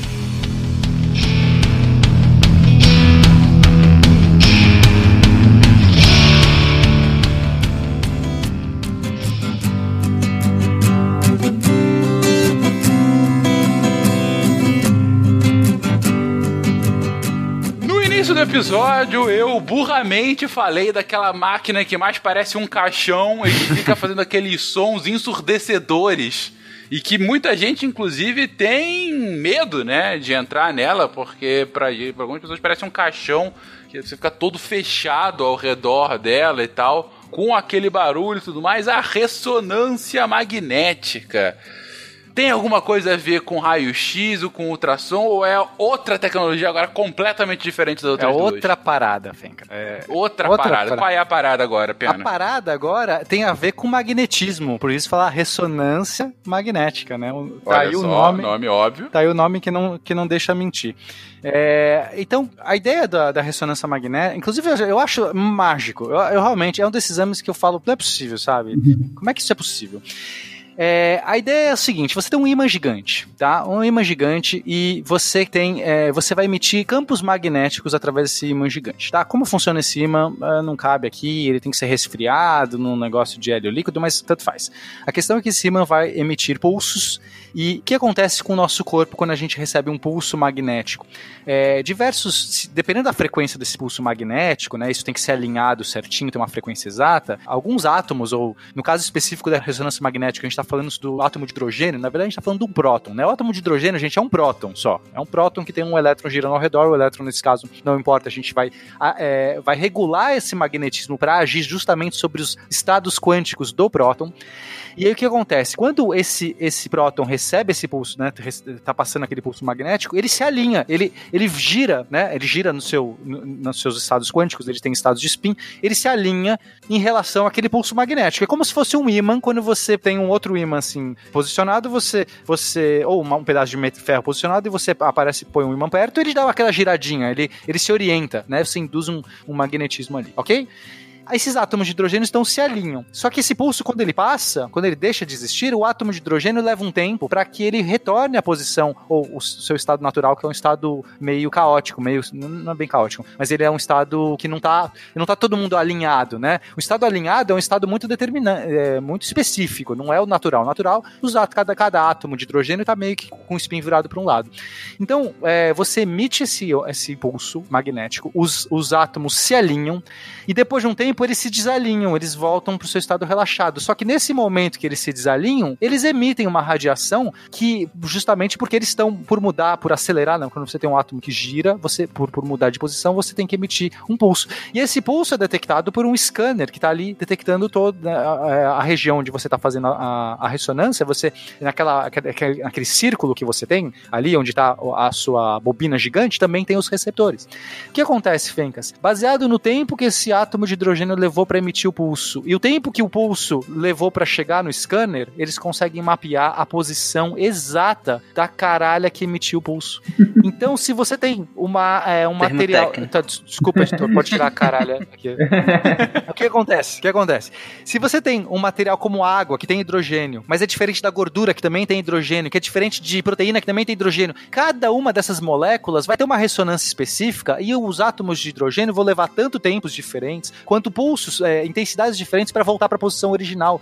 E essa máquina detecta tudo isso e monta uma imagem tridimensional do que está acontecendo. É muito, é muito mágico. É muito incrível. Que impressionante. Ou seja, é um imã gigante que está pegando as águas diferentes dentro dos, de diferentes órgãos do seu corpo, cada um que vai responder a esse imã gigante de uma forma ligeiramente diferente e aí, quando esse imã tá mexendo, tá realinhando esses prótons né, dentro dessas águas, ele tá vendo como cada um se alinha de forma diferente, dependendo justamente de, ah, essa parte está se alinhando de uma forma um pouquinho diferente da outra, são partes diferentes, então eu vou pintar nessa imagem aqui elas como imagem diferente, e a soma disso tudo é o seu organismo, puta merda, ser humano. Parabéns. Só uma pequena não, correção, sério, é... só, só, uma pequena correção. É, não é que eles se alinham diferente, todos se alinham do mesmo jeito. É quando eles voltam para a posição relaxada, ah, quando eles se desalinham, perdão. aí cada um leva um tempo perdão, diferente. Tá mas, mas tá preciso, Sim. assim, é só um detalhe bobo. E é por isso que ela faz aqueles barulhos barulhos todos, porque aquele barulho é a bobina. É, é assim, olha o tamanho daquela bobina pra fazer aquele barulho, Fê. É um transformador gigante fazendo barulho. Você tem que ter medo disso, tá? Porque, no geral, os transformadores fazem um barulhinho bem pequenininho. Se você liga um transformador na tomada, você ouve um zzz bem pequenininho.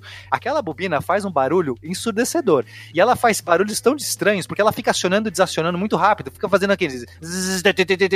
Parece que tá metralhando. Ela muda de tom. E cada um desses tons é uma frequência diferente porque ela vai testar a resposta é, de átomos de, de moléculas diferentes. Então, por isso que ela tem que variar várias vezes, disparar e muda o tom e sobe, faz um barulhinho. Aquilo tudo, ela é, é ela disparando um trem de pulsos e detectando como aquele trem de pulsos, é, os, os átomos de hidrogênio estão respondendo ao trem de pulso depois que ele passou. E, e como você tem que fazer isso, é, é eles vai fatiando também o corpo, né? Então, é, ela cria um plano no seu corpo, ela secciona o seu corpo, ela, ela vai estar tá focada, né? Essa, essas ondas estão focadas num, num, certo plano, e aí ela mede todo aquele plano, né? Um corte, imagina um corte transversal do seu lado do seu corpo, ela vai medir todas aquelas posições, mapeia, registra no computador. Aí ela anda um pouquinho para baixo e faz de novo isso, anda um pouquinho para baixo, faz de novo isso. Ela vai fatiando você e, e, e, pegando a informação de resposta de cada fatia. E depois ela monta uma imagem tridimensional perfeita, assim. É um negócio incrível. São imagens maravilhosas. De novo, ouvinte, esse, esse, esse cache é muito legal você usar com o Google para você poder as imagens. Ressonância magnética, coloca ressonância magnética de cérebro e você vai ver que você consegue ver todos os sucos e pequenos detalhes do cérebro são muito vistos com a ressonância. Não, e olha só, o cérebro está protegido por uma caixa de osso que antes a gente não conseguia entrar. É muito difícil fazer antes da ressonância magnética. Como é que a gente fazia para ver o cérebro? Tinha que abrir, porque você vai fazer a radiografia do cérebro, vai sair o osso não dá, do, não, não, na é, sua cara. Vai, né? Se ele tá atrás do osso, vai sair uma massa branca. É, vai sair tudo queimado.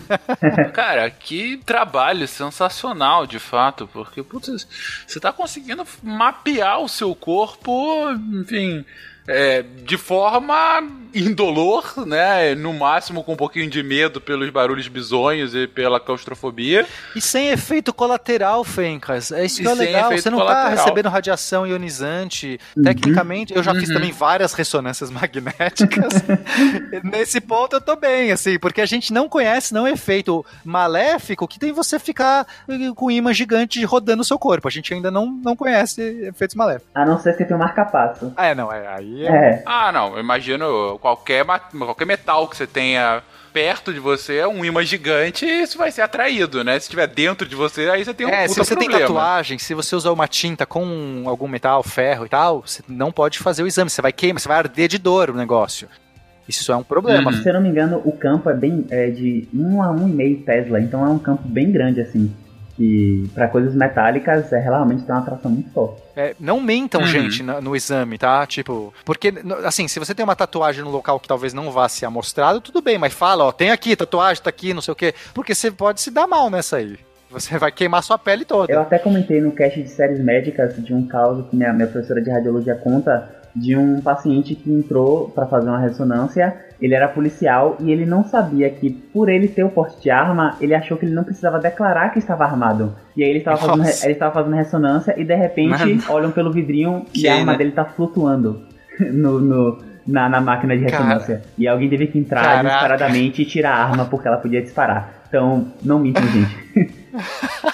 é realmente sério. Caraca. Bizarro demais, cara. Mas eu ia perguntar, não tem nenhum efeito de exposição a longo prazo, de você ficar brincando com os, com os prótons, as águas do seu corpo? Até, até hoje não foi relatado, na, pelo menos em artigos assim, não foi relatado nenhum é, efeito. Pode ser que daqui 100 anos a gente vai ter toda essa coleção de, de, de exames de, de ressonância e a gente vai descobrir que, sei lá, tem um câncer diferente. Ah, entendi. Nós, nós somos agora Marie Curie, Fencas, brincando com uma tecnologia. É isso que você tem que pensar. Tá ótimo. A gente não tá sabe sabe? O, que, o que, qual é que vai causar? Todos os relatos que tem de ressonância são de problemas de claustrofobia ou de acidentes com metal, é, coisas voando na sala, coisas do tipo. Mas o exame se provou até agora ser muito, muito seguro. Imagina.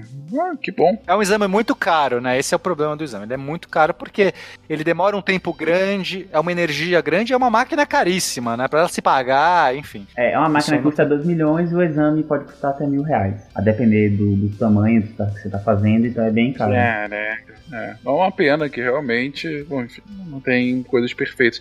E consegue, imagino, uma precisão muito maior do que os exames anteriores que a gente comentou agora, né? Por, pela, por essa Se a gente for a, a, analisar assim, porque o, o, tem diversos locais para fazer o exame no corpo humano, mas se a gente for analisar de maneira é, a grosso modo, a ressonância é que tem a melhor qualidade. Embora em algumas partes do corpo a tomografia ainda se mostre mais útil, em alguns tumores especificamente, pela característica da, da, do tumor, a tomografia se mostra mais útil. Mas a ressonância de fato tem a melhor imagem. Isso a gente pode ver bastante no cérebro, que ficam imagens muito perfeitas do cérebro, você consegue diferenciar exatamente o que é núcleo, é, o que é axônio, o que é dendrito, que substância branca cinzenta no cérebro, você consegue diferenciar com a ressonância. E então ela tem uma precisão muito grande. Só que a, o contraponto dela é que além de ser caro, é que você precisa ficar 20 minutos imóvel dentro de uma caixa. Isso é realmente uma coisa é, para, que. Parado, nossa, esse é o problema, parado. que a gente não consegue. Tem que ficar bem parado. Eu durmo nesse exame, eu adoro. Eu também durmo, é muito bom, porque normalmente a sala é muito fria e te dá um cobertor, então realmente eu durmo mesmo.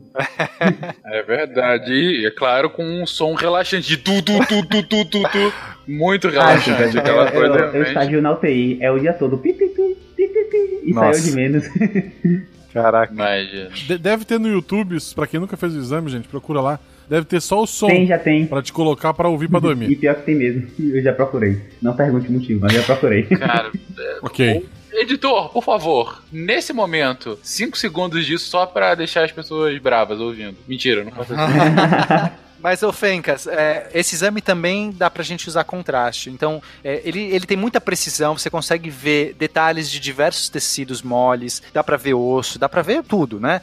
Só que às vezes você tá com uma região ali que você tem. Que você quer ver uma coisa muito específica e você tem é, densidades parecidas de tecido, que, e aí fica muito próximo, você não consegue ver contraste, você injeta também o contraste, que é uma, uma dessas substâncias aí, que ela vai ter esses átomos é, de hidrogênio em alguma forma forma específica que vai reagir de uma maneira também muito específica na imagem. Então aí onde tem aquele, aquela substância vai ficar mais escuro, mais claro, sei lá. Normalmente se usa gadolinho, né? Pra fazer o contraste. Nem faço ideia o que é um gadolínio. Mas... É um, é um contra... Eu não sei se é um elemento químico ou se é um nome de uma substância. Gadolínio? Hum. Caraca, esse nome é da hora. Aí, Guacha, pra algum personagem em seu futuro.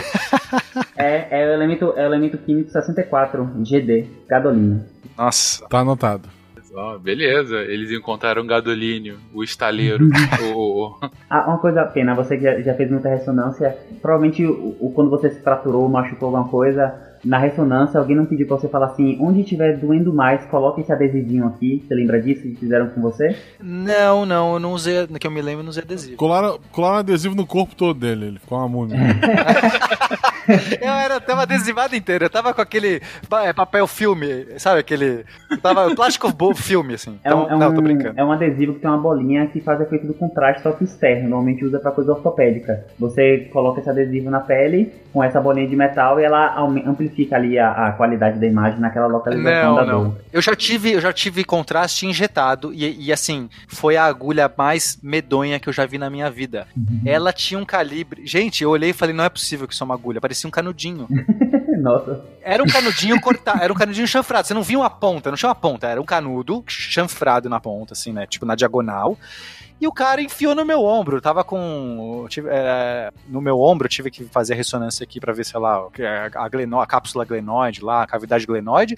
O cara foi lá e tal. Pior que não doeu. Mas eu jurar, eu falei, não é possível, cara. Isso não tem nem como entrar na minha pele. É tão grande o negócio. Você tá ligado? É assim mesmo ou o cara quis é, fazer uma não, parada é, do mal? É, assim mesmo. Depende da substância do local, mas é o Gelco 14 que fala. Normalmente usa pra é, tirar sangue também. É, usa desse, é pra doação, né? Na verdade, não tirar pra doação de sangue. Não, não, também. já doei sangue, não era, era mais. O cara fez a. Era mais grossa. Essa Nossa, era mais grossa. Essa eu nunca vi, não. O cara. Bom, pode esse, ser que eu esse, esteja. Esse diálogo, esse diálogo bem editadinho fica maravilhoso.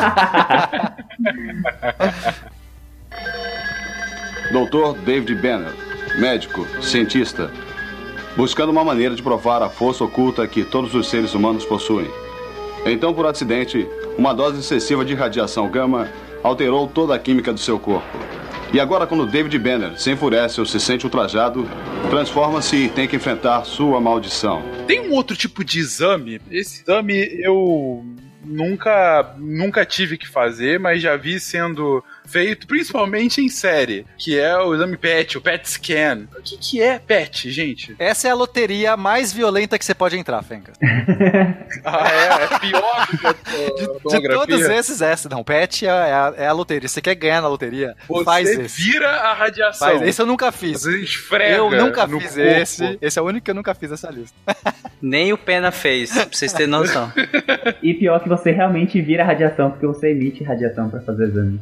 Sério? Como é que é isso, cara? Esse você toma. Você toma uma parada. Então, assim, você vai, você vai tomar um elemento radioativo. Como é? Olha que legal. Parece bom.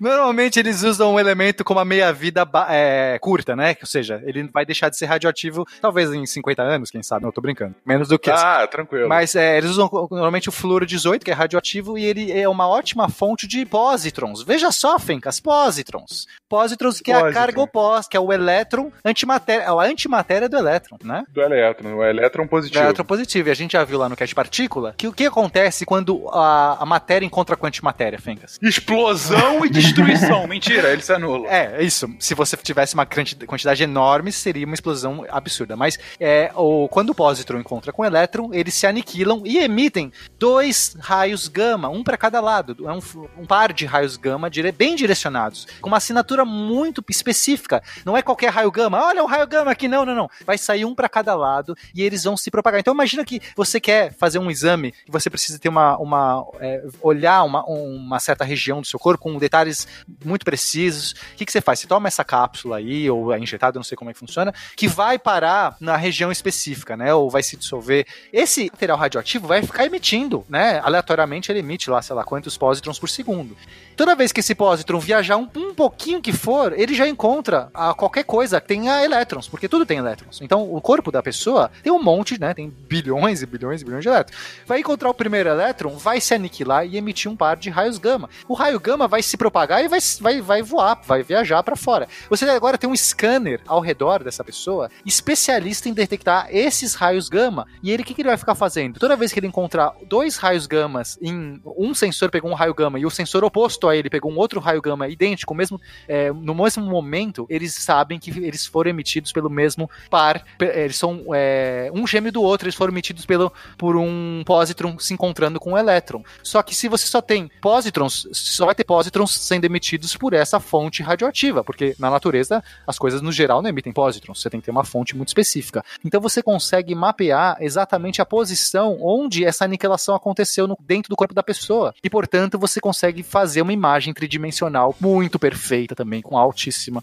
grau de detalhe dessa região. E o PET é uma associação porque o PET também tem a tomografia. Então ela também faz a tomografia que a gente falou há pouco tempo atrás. Então ela desenha o corpo humano e o PET faz essa marcação. E, e assim, existe essa aniquilação, pode ocorrer no corpo todo, mas o que, que o PET marca? Esse flúor radioativo que o Kina falou agora, normalmente ele é dado com glicose. Ele é uma glicose marcada com flúor. Então, quando se dá glicose, as células vão absorver a glicose e vão metabolizar. Onde é que tem mais metabolismo? Na célula neoplásica. E por isso que o PET é tão bom para câncer.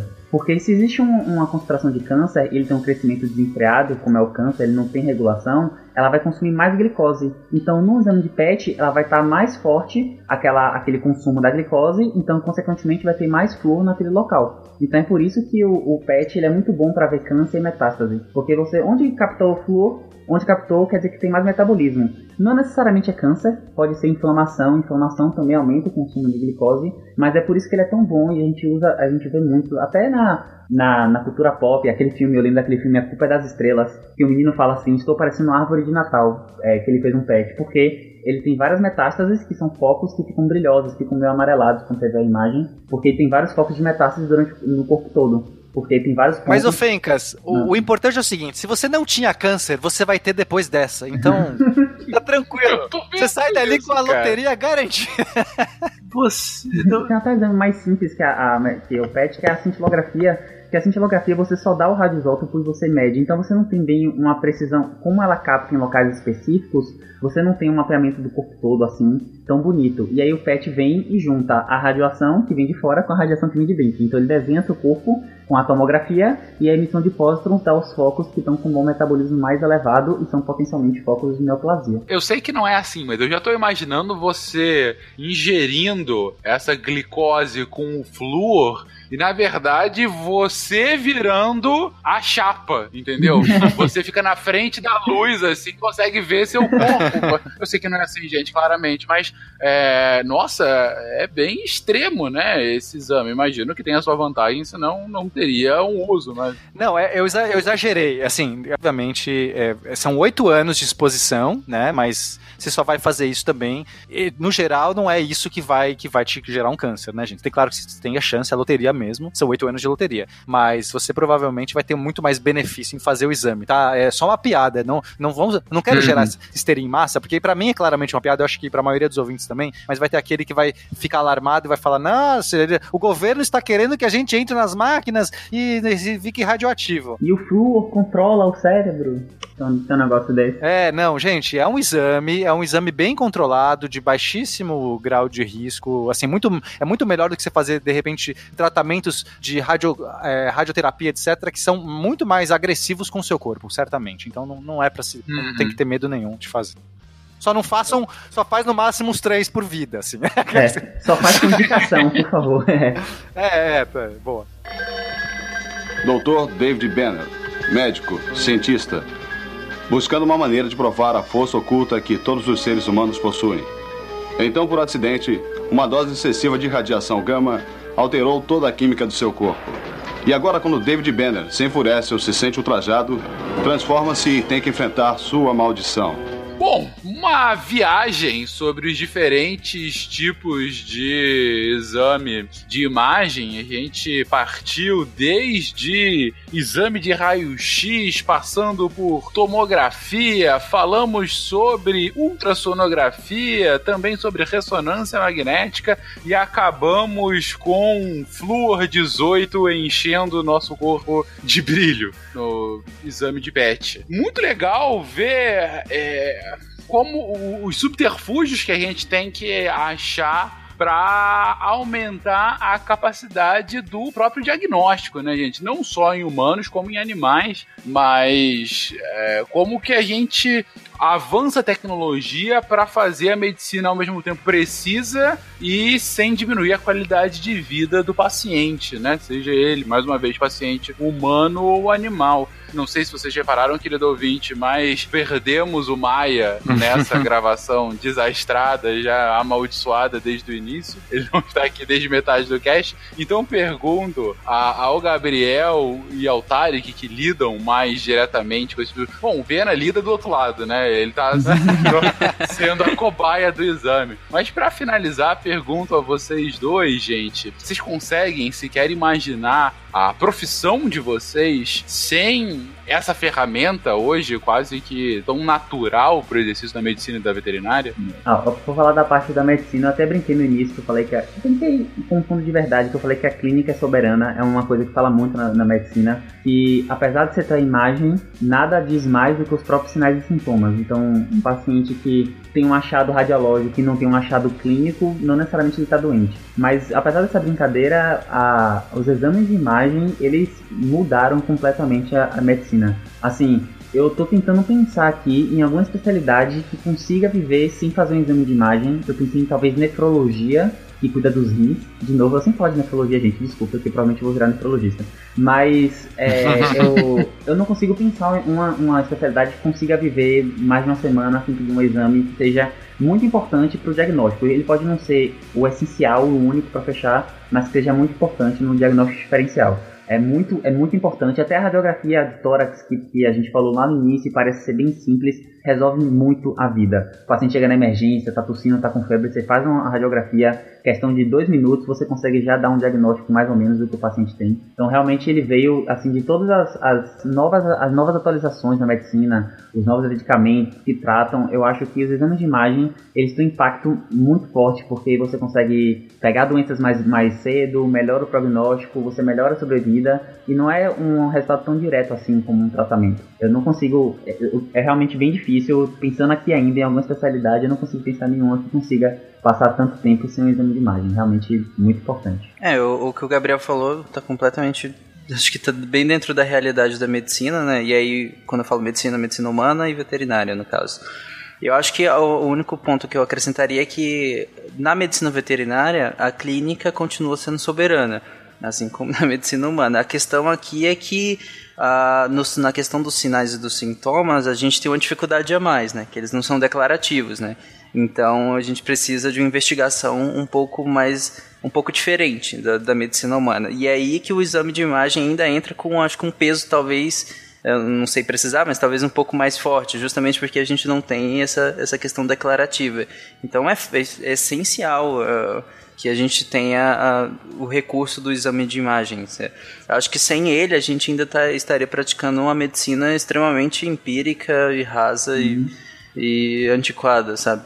Totalmente no escuro. Já tem aparelho de ultrassom que tem mais ou menos o tamanho de um tablet com a, a tela. Agora imagine que o cara chega com. O médico chega com o, esse aparelho debaixo do braço, faz exame, consegue ver uma pedra na vesícula, dizer o tamanho da pedra e dizer quantas pedras tem em questão de 5 minutos. Isso é realmente incrível de se imaginar e você consegue pensar na cirurgia que você vai fazer, se for fazer ou deixar de fazer, com um, um exame simples, né? Apêndice também, apendicite, ultrassonografia, hum. você consegue fazer ela bem rapidinho. E, e eu acho que a gente deixou bem claro ao longo do episódio que acho que quando a gente fala exame de imagem, acredito que é, na cabeça leiga, a primeira coisa que vem é, é a parte de, de osso, né? As de fraturas e tudo mais.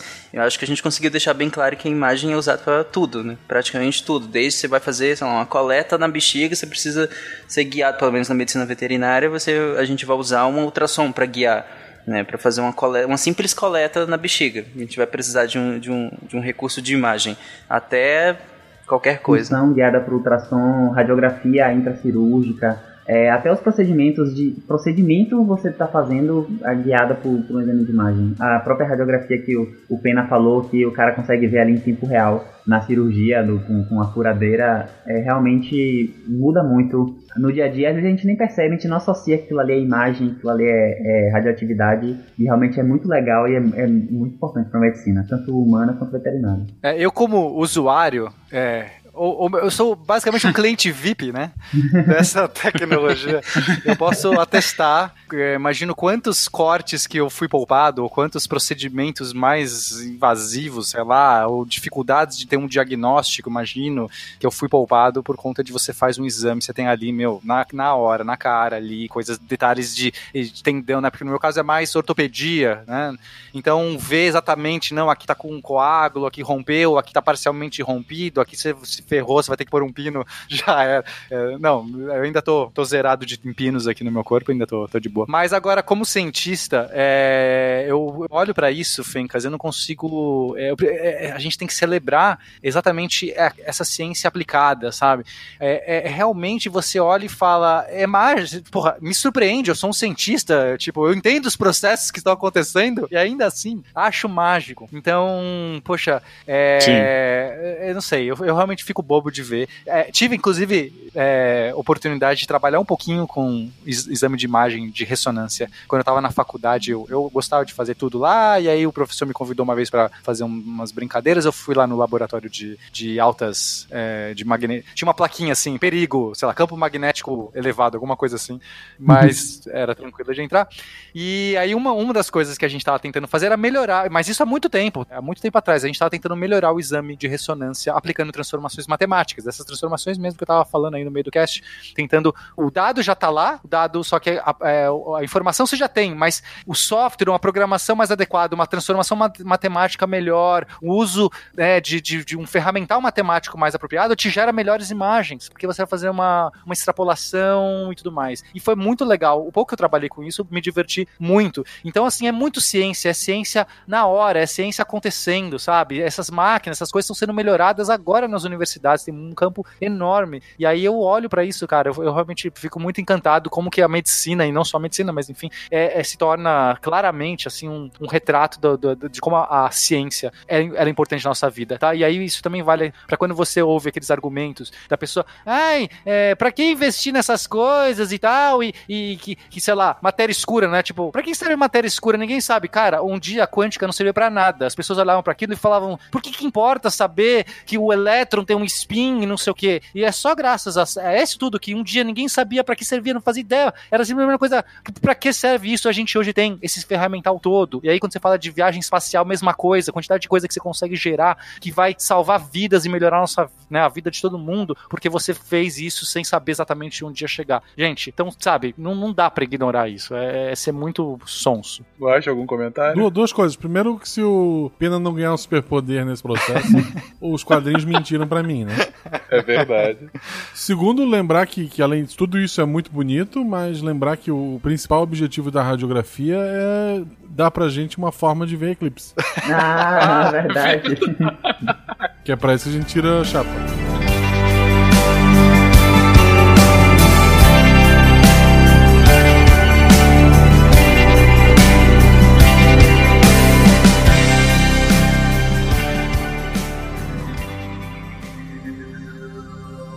Se a ciência não for divertida, tem alguma coisa errada.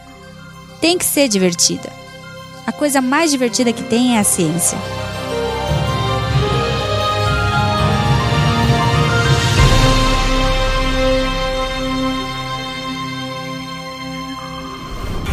Este programa foi editado por Tapcast. Edições e produções de podcast.